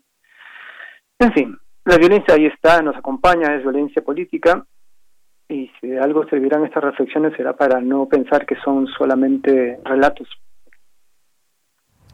Así es, eh, José Carlos, y que además, pues, eh, esta formación también tuya como activista de derechos humanos, uno se pone a pensar en los derechos humanos, nunca termina esta, esta, esta lucha, digamos, eh, por los derechos humanos, que se respeten. Hay heridas abiertas que no cierran o que hay que aprender a cerrar también en la vida de todos los países y hay eh, pues hechos y movimientos y tantas cosas. Es algo algo que parece que nunca nunca terminará este tema de los de los derechos humanos y los contextos que nos rodean. Bien decías ahora lo que sucede en tu país, por ejemplo, que pues hay una lucha también ahí política de intereses y demás y en eso se van también pues o se transgreden los derechos humanos. Sí, porque eh, vivimos creo eh, en un mundo donde nos, nos cuesta afrontar nuestro rol de adultos, infantilizamos las cosas o las evadimos, el cinismo es una institución muy poderosa. Y como dice una célebre escritora, la modernidad es cruel y hay que asumirlo así. Las instituciones funcionan sobre la base de la reproducción de la violencia y esta no se va a detener solo porque nosotros hagamos memorial, porque escribamos sobre libros interesantes sobre la historia o la memoria o hagamos un museo. Eh, lo que está generando tanto sufrimiento son el tipo de relaciones sociales en las que estamos imbuidos. En nuestro país ha habido Comisión de la Verdad, ha habido instituciones, hay, existen instituciones que atienden las recomendaciones de la Comisión de la Verdad, hay una dirección muy grande que es el tema de los desaparecidos, hay un museo de la memoria en el cual además yo participé como parte de las personas que realizaron su conceptualización, pero esto no impide que hace una semana la policía actúe de manera criminal y asesine jóvenes. No es una no es un conjunto de recetas que podamos trasladar de nuestro mundo cultural a la realidad, porque se trata de, de cosas muy de fondo que organizan la, nuestra vida en común y, que finalmente tiene que ver con el poder. Así es, José Carlos. Pues sí, eso que dices de la Comisión de la Verdad me suena, me suena también también aquí en México, por supuesto, y nuestros desaparecidos, como decía, son temas en el mundo de lo que está, de lo que pasa en cada uno de ellos. gracias, eh, José Carlos. Regreso contigo, Carla, porque pues las luchas también de Cuba, por supuesto, esta que tú mencionas en el libro, por ejemplo, esa lucha que libraron eh, también donde participaron cubanos en Angola, las luchas de antes y las luchas cotidianas también. Digo, acabábamos hace en la primera hora del programa hablar de lo que está pasando en Cuba en estos momentos y si el movimiento San Isidro y demás, pero siempre siempre nos van marcando y sobre todo quienes personas como tú que se dedican a escribir, que se dedican a relatar, que pueden tomar un hecho un hecho real y, bueno, pues con, personajes ficticios, pero que también tiene eh, parte de realidad los, los contextos en los que los enmarcas. Importante sin duda seguir siempre relatando eh, todos estos momentos y estos hechos. Sí, yo creo que la está, este, es interesante que hayan estado hablando antes de lo que está sucediendo ahora, porque ahora hay una situación tremenda en Cuba y bueno, yo la sigo aquí desde las redes y, yo creo, yo pienso siempre que la literatura sirve para poner las cosas más o menos en contexto. Yo, por ejemplo, la historia que cuento en El Hijo del Héroe es una historia que ya, ya es el pasado. Eh, para mí es importante entender el pasado para, para ver lo que vamos a ver hacer en el presente y lo que vamos a hacer en el futuro. Yo trabajo siempre con la memoria esta porque como soy novelista trabajo trato de digerir más o menos lo que lo que he visto, la, lo que ha sucedido, investigar y, y para eso sirven las, las novelas que se quedan así como digamos documento histórico. Yo cuando estaba trabajando en esta novela me hablé con mucha gente y con muchos jóvenes y era muy sorprendente que había muchos jóvenes que no sabían nada de esta historia que sucedió el otro día. Ahora estamos viviendo otra situación, porque la, la, la situación de Cuba es no termina nunca. Y, y, lo que está pasando ahora es gravísimo. Lo que acaba, acaba de pasar ahora es gravísimo. Lo que el Ministerio de Cultura que no ha respondido a, la, a las personas que fueron allí, la situación que tienen la, la, las 14 muchachos de San Isidro. Eso, sobre eso hay que hablar ahora aquí y luego sobre eso hay que escribir porque lo que lo que lo que de lo que se trata es de, de escribir, de recordar, de tener vivas las cosas para que ciertas cosas no vuelvan a suceder. Pues sí, que ciertas cosas no deban, no deban suceder, sobre todo bajo quizás de la perspectiva de qué, se aprende de cada episodio, qué, es, qué aprendemos del pasado y cómo, cómo vamos haciendo el, el, futuro también, cómo se va haciendo el mismo presente también eh, y con las nuevas generaciones y mucho que... Eh, pues que contar que nos lleva a episodios de, de, la historia, de lo que ya pasó, como este caso que tú cuentas a través de, de tu libro, El Hijo del Héroe. Bueno, pues miren, eh, se nos va acabando el tiempo. Yo quisiera despedirme antes con una, pues una breve invitación a nuestro público que nos está escuchando desde Prisma RU de Radio UNAM para que podamos eh, pues eh, que nos inviten a esta charla y que nos inviten a leer su libro, porque, porque les gustaría que las personas que nos estén escuchando lean pues parte de, del trabajo del cual van a, conversar el próximo viernes 4 de diciembre. Comienzo contigo, José Carlos. Bueno, agradecerte, eh, de Yanira, eh, a ti, a la radio, y un gusto conocer a Carla por la línea telefónica. Acabo de leer su El Hijo del Héroe me ha parecido muy interesante. Eh, creo que vale mucho la pena eh, escucharla a ella y para mí será un gusto poder conversar el viernes. Me ha parecido realmente muy interesante. Además, eh, un, bueno, a mí me ha llevado una reflexión interesante el hecho de cómo recordar no necesariamente es un bien y que al personaje de la novela lo sume en, bueno, en, una, en un circuito de vida que lo, lo va consumiendo, aunque también es la promesa de un de que siempre hay un día mañana, de que puede haber, no sé si un aprendizaje, pero una perspectiva de futuro distinta. Me ha gustado mucho. Bien, pues muchas gracias José Carlos, José Carlos Agüero, gracias. Y pues desde aquí también este libro que recomendamos al público, Persona eh, del Fondo de Cultura Económica, muchas gracias. Y bueno pues Carla con un comentario final para despedirnos. Pues nada, yo igual encantada, gracias eh, José Carlos, yo también leí Persona que me lo mandaron, es muy curioso conocer primero a una persona por, por un libro y luego por teléfono y bueno, ya nos veremos el viernes las caras.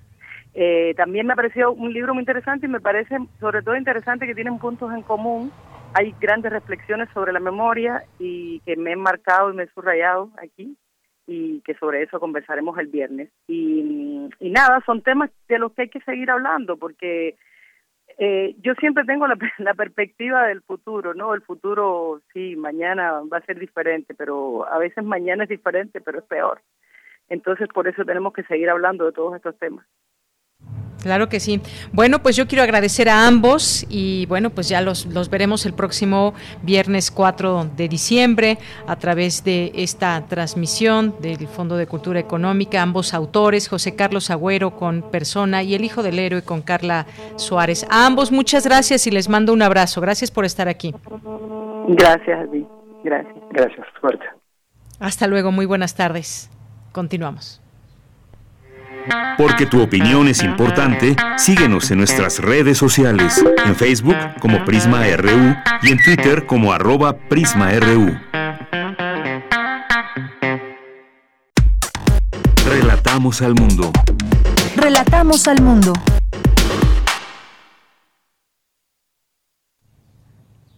Bien, pues nos vamos ahora con Otto Cázares. Tu opinión es muy importante. Escríbenos al correo electrónico prisma.radiounam@gmail.com.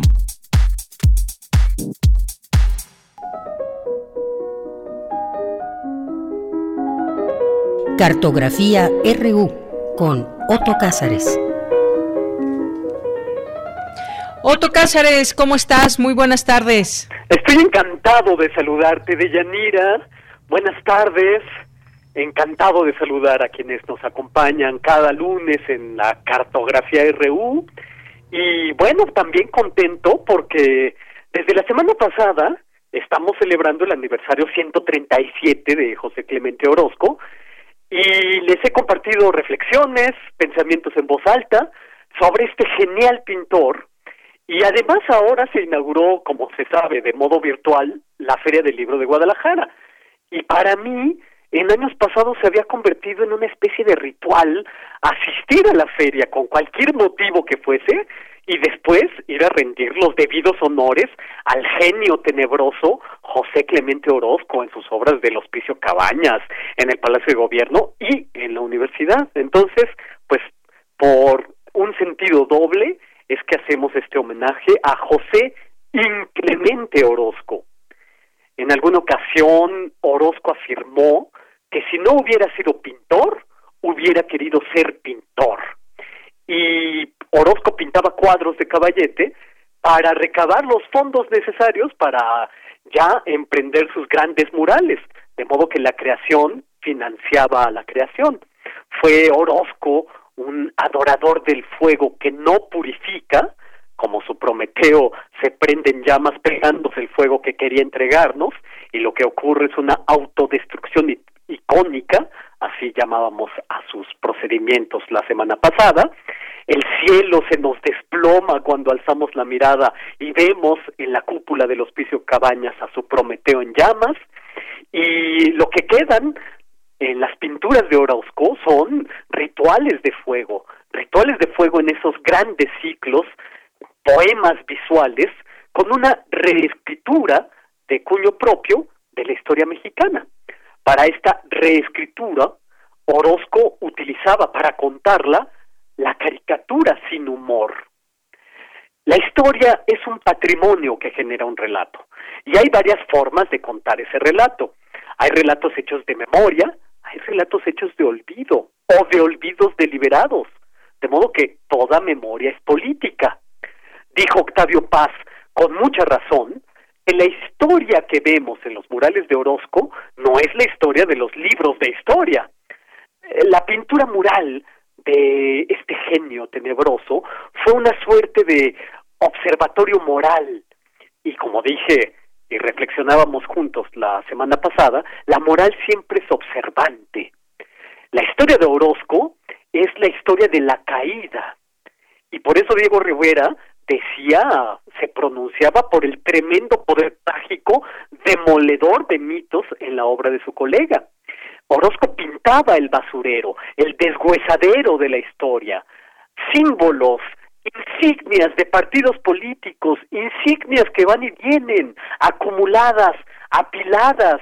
Así, por ejemplo, en los murales del cubo de la escalera del Palacio Municipal de Guadalajara.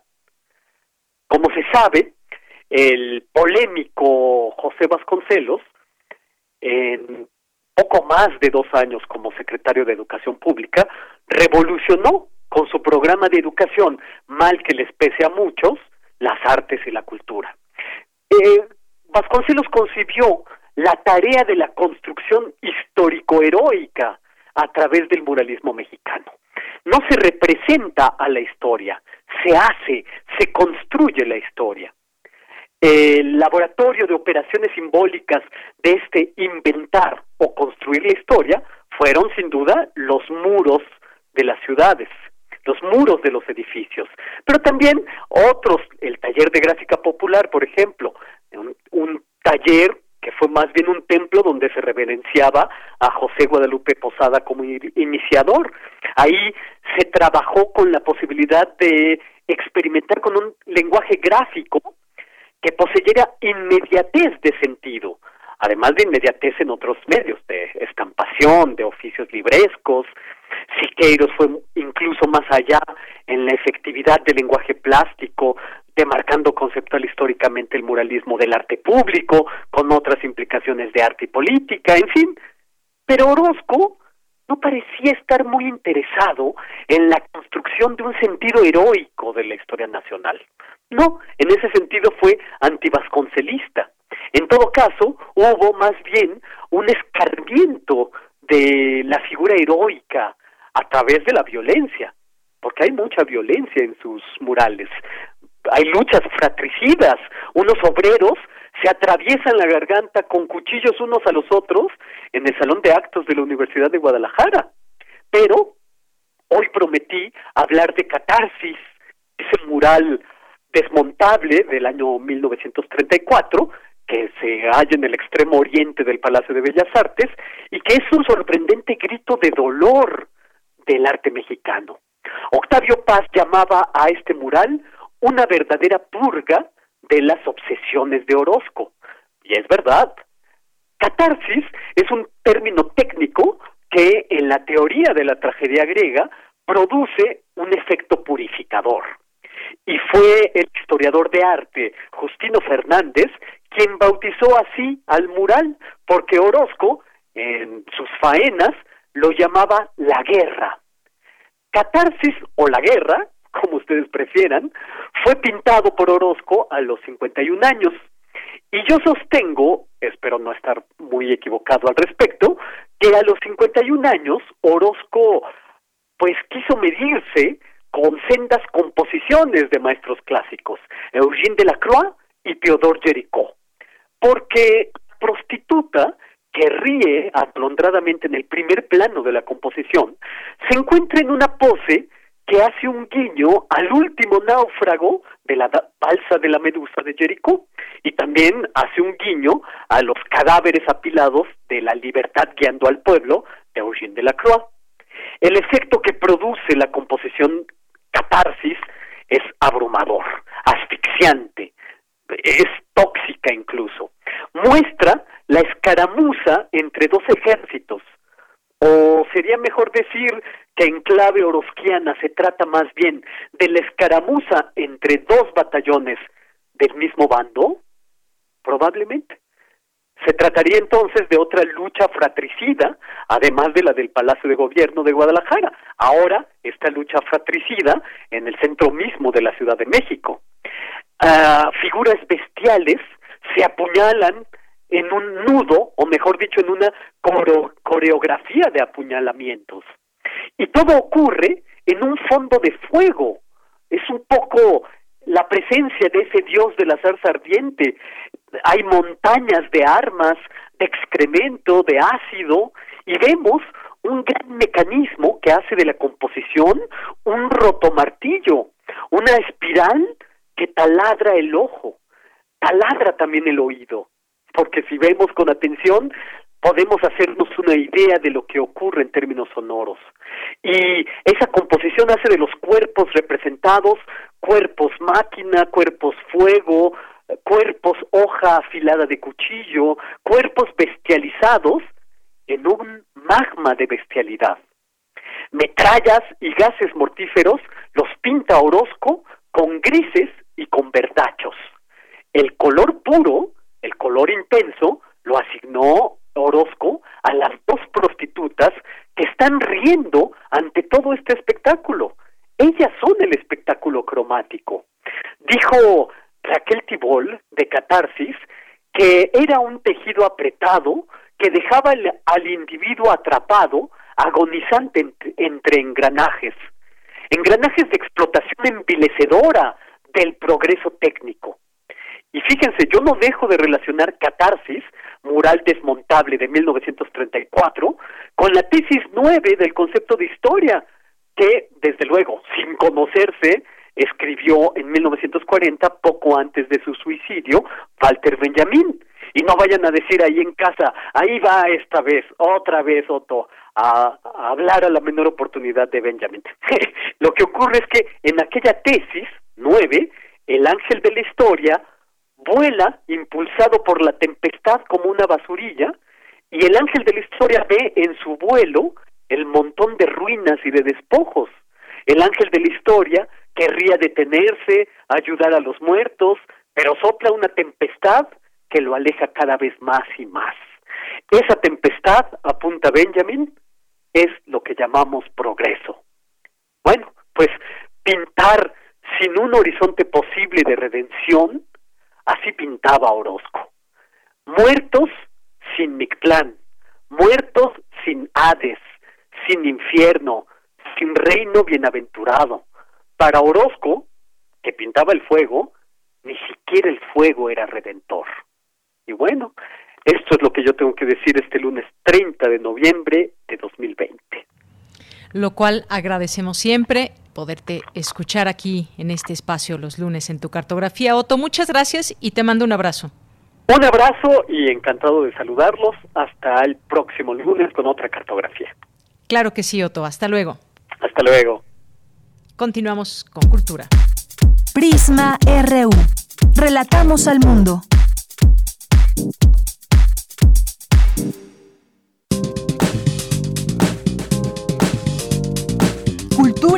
RU.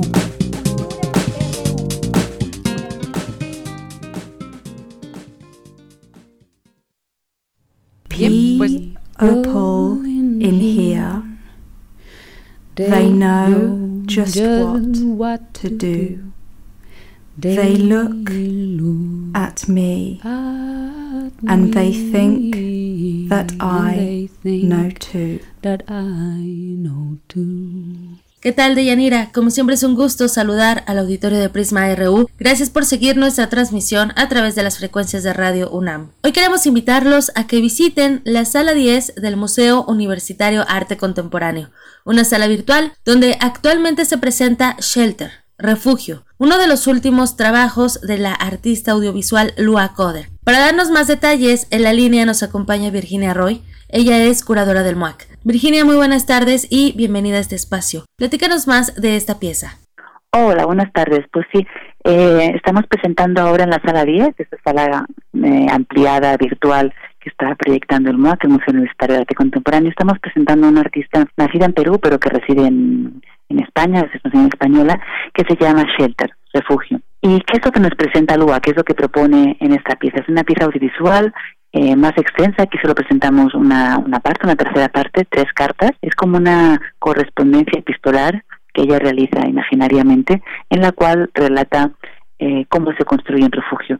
Pero más allá de cómo se construye a nivel físico, ya se explica cómo, eh, bueno, toma diferentes elementos de la naturaleza, ramas, follaje, eh, hojas, eh, para construir esos, esos, esas estructuras, esos, refugios, más allá de la parte física constructiva de esos espacios, lo que le sirve, lo que le sirve a Lua es para hablar del anclaje, o sea, para hacer una metáfora de lo que es los anclajes de nuestra vida, es decir, el amor, la confianza, las, los amigos, la familia, cómo las construcciones de estos refugios al final son construcciones de esta, de esta vida, de esta subjetividad y también de, de la fragilidad y la vulnerabilidad que hay en estas emociones y en estos recuerdos y afectos, ¿no? Entonces hay una, sí, son como diferentes como decía, construcciones, refugios, guaridas, protecciones, de protegernos, que les sirven, que se trasladan en, en emociones, en recuerdos y en historias.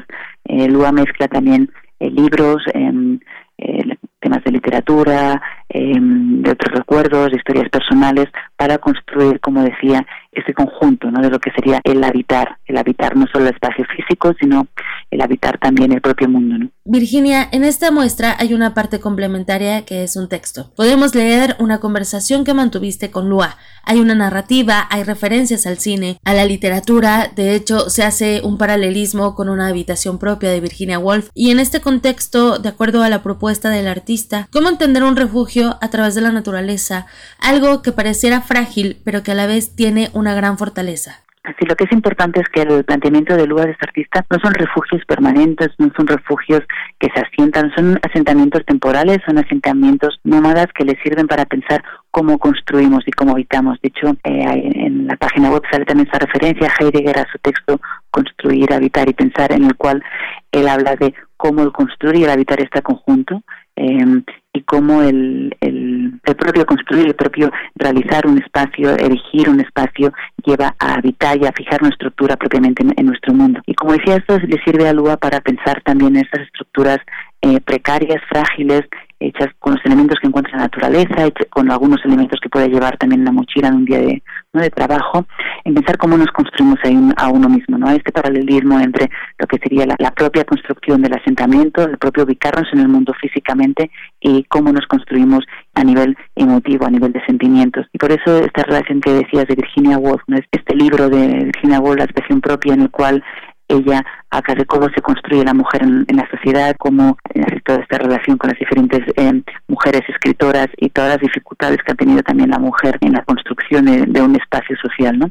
Entonces, eh, bueno, proponía esta, esta analogía y pueden haber muchas más también en cómo construir a partir de unos anhelos y de reivindicarnos en nuestras maneras de, ¿no? de ser y de, y de habitar.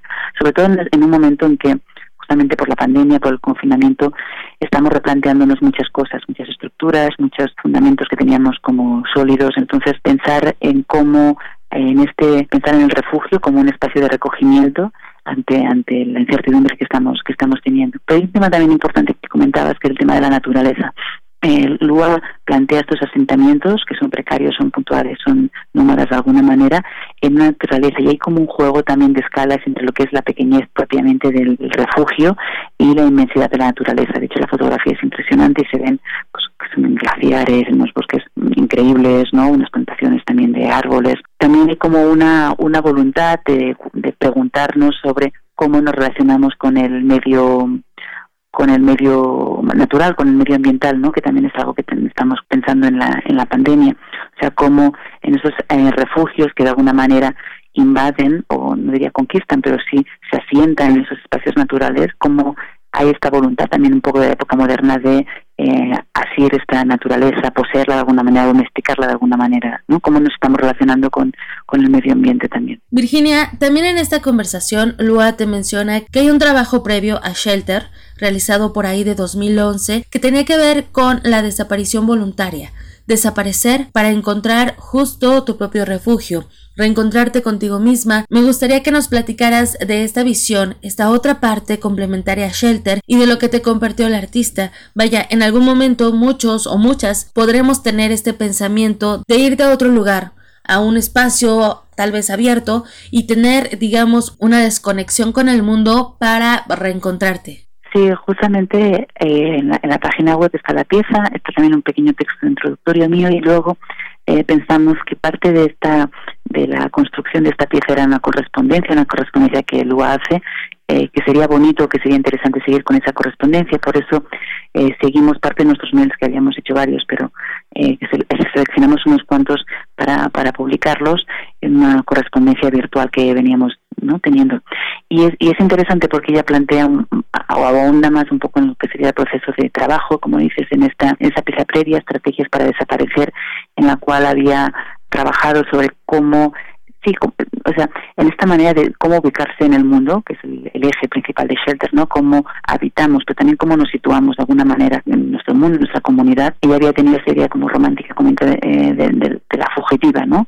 De cómo huir de alguna manera, de cómo poder escapar de alguna manera, desaparecer, pero instintivamente acaba dibujando dibujos de, de supervivencia de la naturaleza, ¿no? Y estaría también del escapismo, aluda también a la, a la relación con el medio ambiente, trabajar en la cabaña o vivir en la cabaña de alguna manera, cosa que también Heidegger tenía trabajando mucho, ¿no? Este filósofo. Entonces, eh, al final se dio cuenta que el desarrollo del proyecto, más que una desaparición, lo que era era una ubicación, ¿no? Intentar entender desde dónde estaba hablando, desde dónde, cuál es este lugar situado, que habla de una Haraway también, ¿no? De este lugar de contexto que, que le hacía plantearse ese desconcierto, ¿no? De alguna manera. Bien, Virginia, esta muestra a mí me encantó. Es un audiovisual que te transmite paz y sí te, te lleva a un momento de reflexión. Y para finalizar esta entrevista, ¿qué le dirías a las personas que nos escuchan para que se acerquen a conocer más del trabajo de la artista peruana a través de esta pieza. Sí, pues invitarles a ver la pieza. Es una pieza que dura, no es tan larga, dura 19 minutos, estará hasta el 14 de diciembre y creo que es interesante eh, los planteamientos que hace, ¿no? O las, las evocaciones o las sugerencias que hace luego a partir de cómo, en, justo en este momento de pandemia y de, aunque la pieza fue hecha mucho antes, qué proyección tiene ahora en un momento tan desorientado, tan desubicado en el que nos encontramos y, y cómo nos posicionamos en intentar entender cuáles son nuestros refugios, nuestras guaridas, nuestras protecciones eh, y estos lugares de desaparición y de aparición en que estamos buscando. ¿no? Virginia Roy, muchas gracias por tomar la llamada y por compartirnos esta otra mirada, lo que hay detrás de las muestras del museo, en este caso de Shelter. Gracias a vosotros y hoy seguimos en la siguiente. Un abrazo. Claro que sí, seguimos pendientes. Abrazo. Ella fue Virginia Roy, curadora del MUAC. Recuerden que Shelter, refugio, de Lua Kodak, la encuentran en la sala 10 del MUAC. Basta que ingresen a www.muac.unam.mx. Estará disponible hasta el 14 de diciembre. La información también la encuentran en las redes sociales del museo y en nuestras redes sociales. Estamos en arroba prisma.ru. A mí me encuentran en arroba tamaraquiros-m. Que tengan excelente inicio de semana. Not someone who collects or accumulates. but someone who uses these things to make other things. Often I heard myself singing these verses. Bien, pues ya son las 3 de la tarde en punto y nos vamos. Lo esperamos mañana en punto de la una. Gracias. Buenas tardes. A nombre de todo el equipo, soy de Yanira Morán. Buena tarde y buen provecho.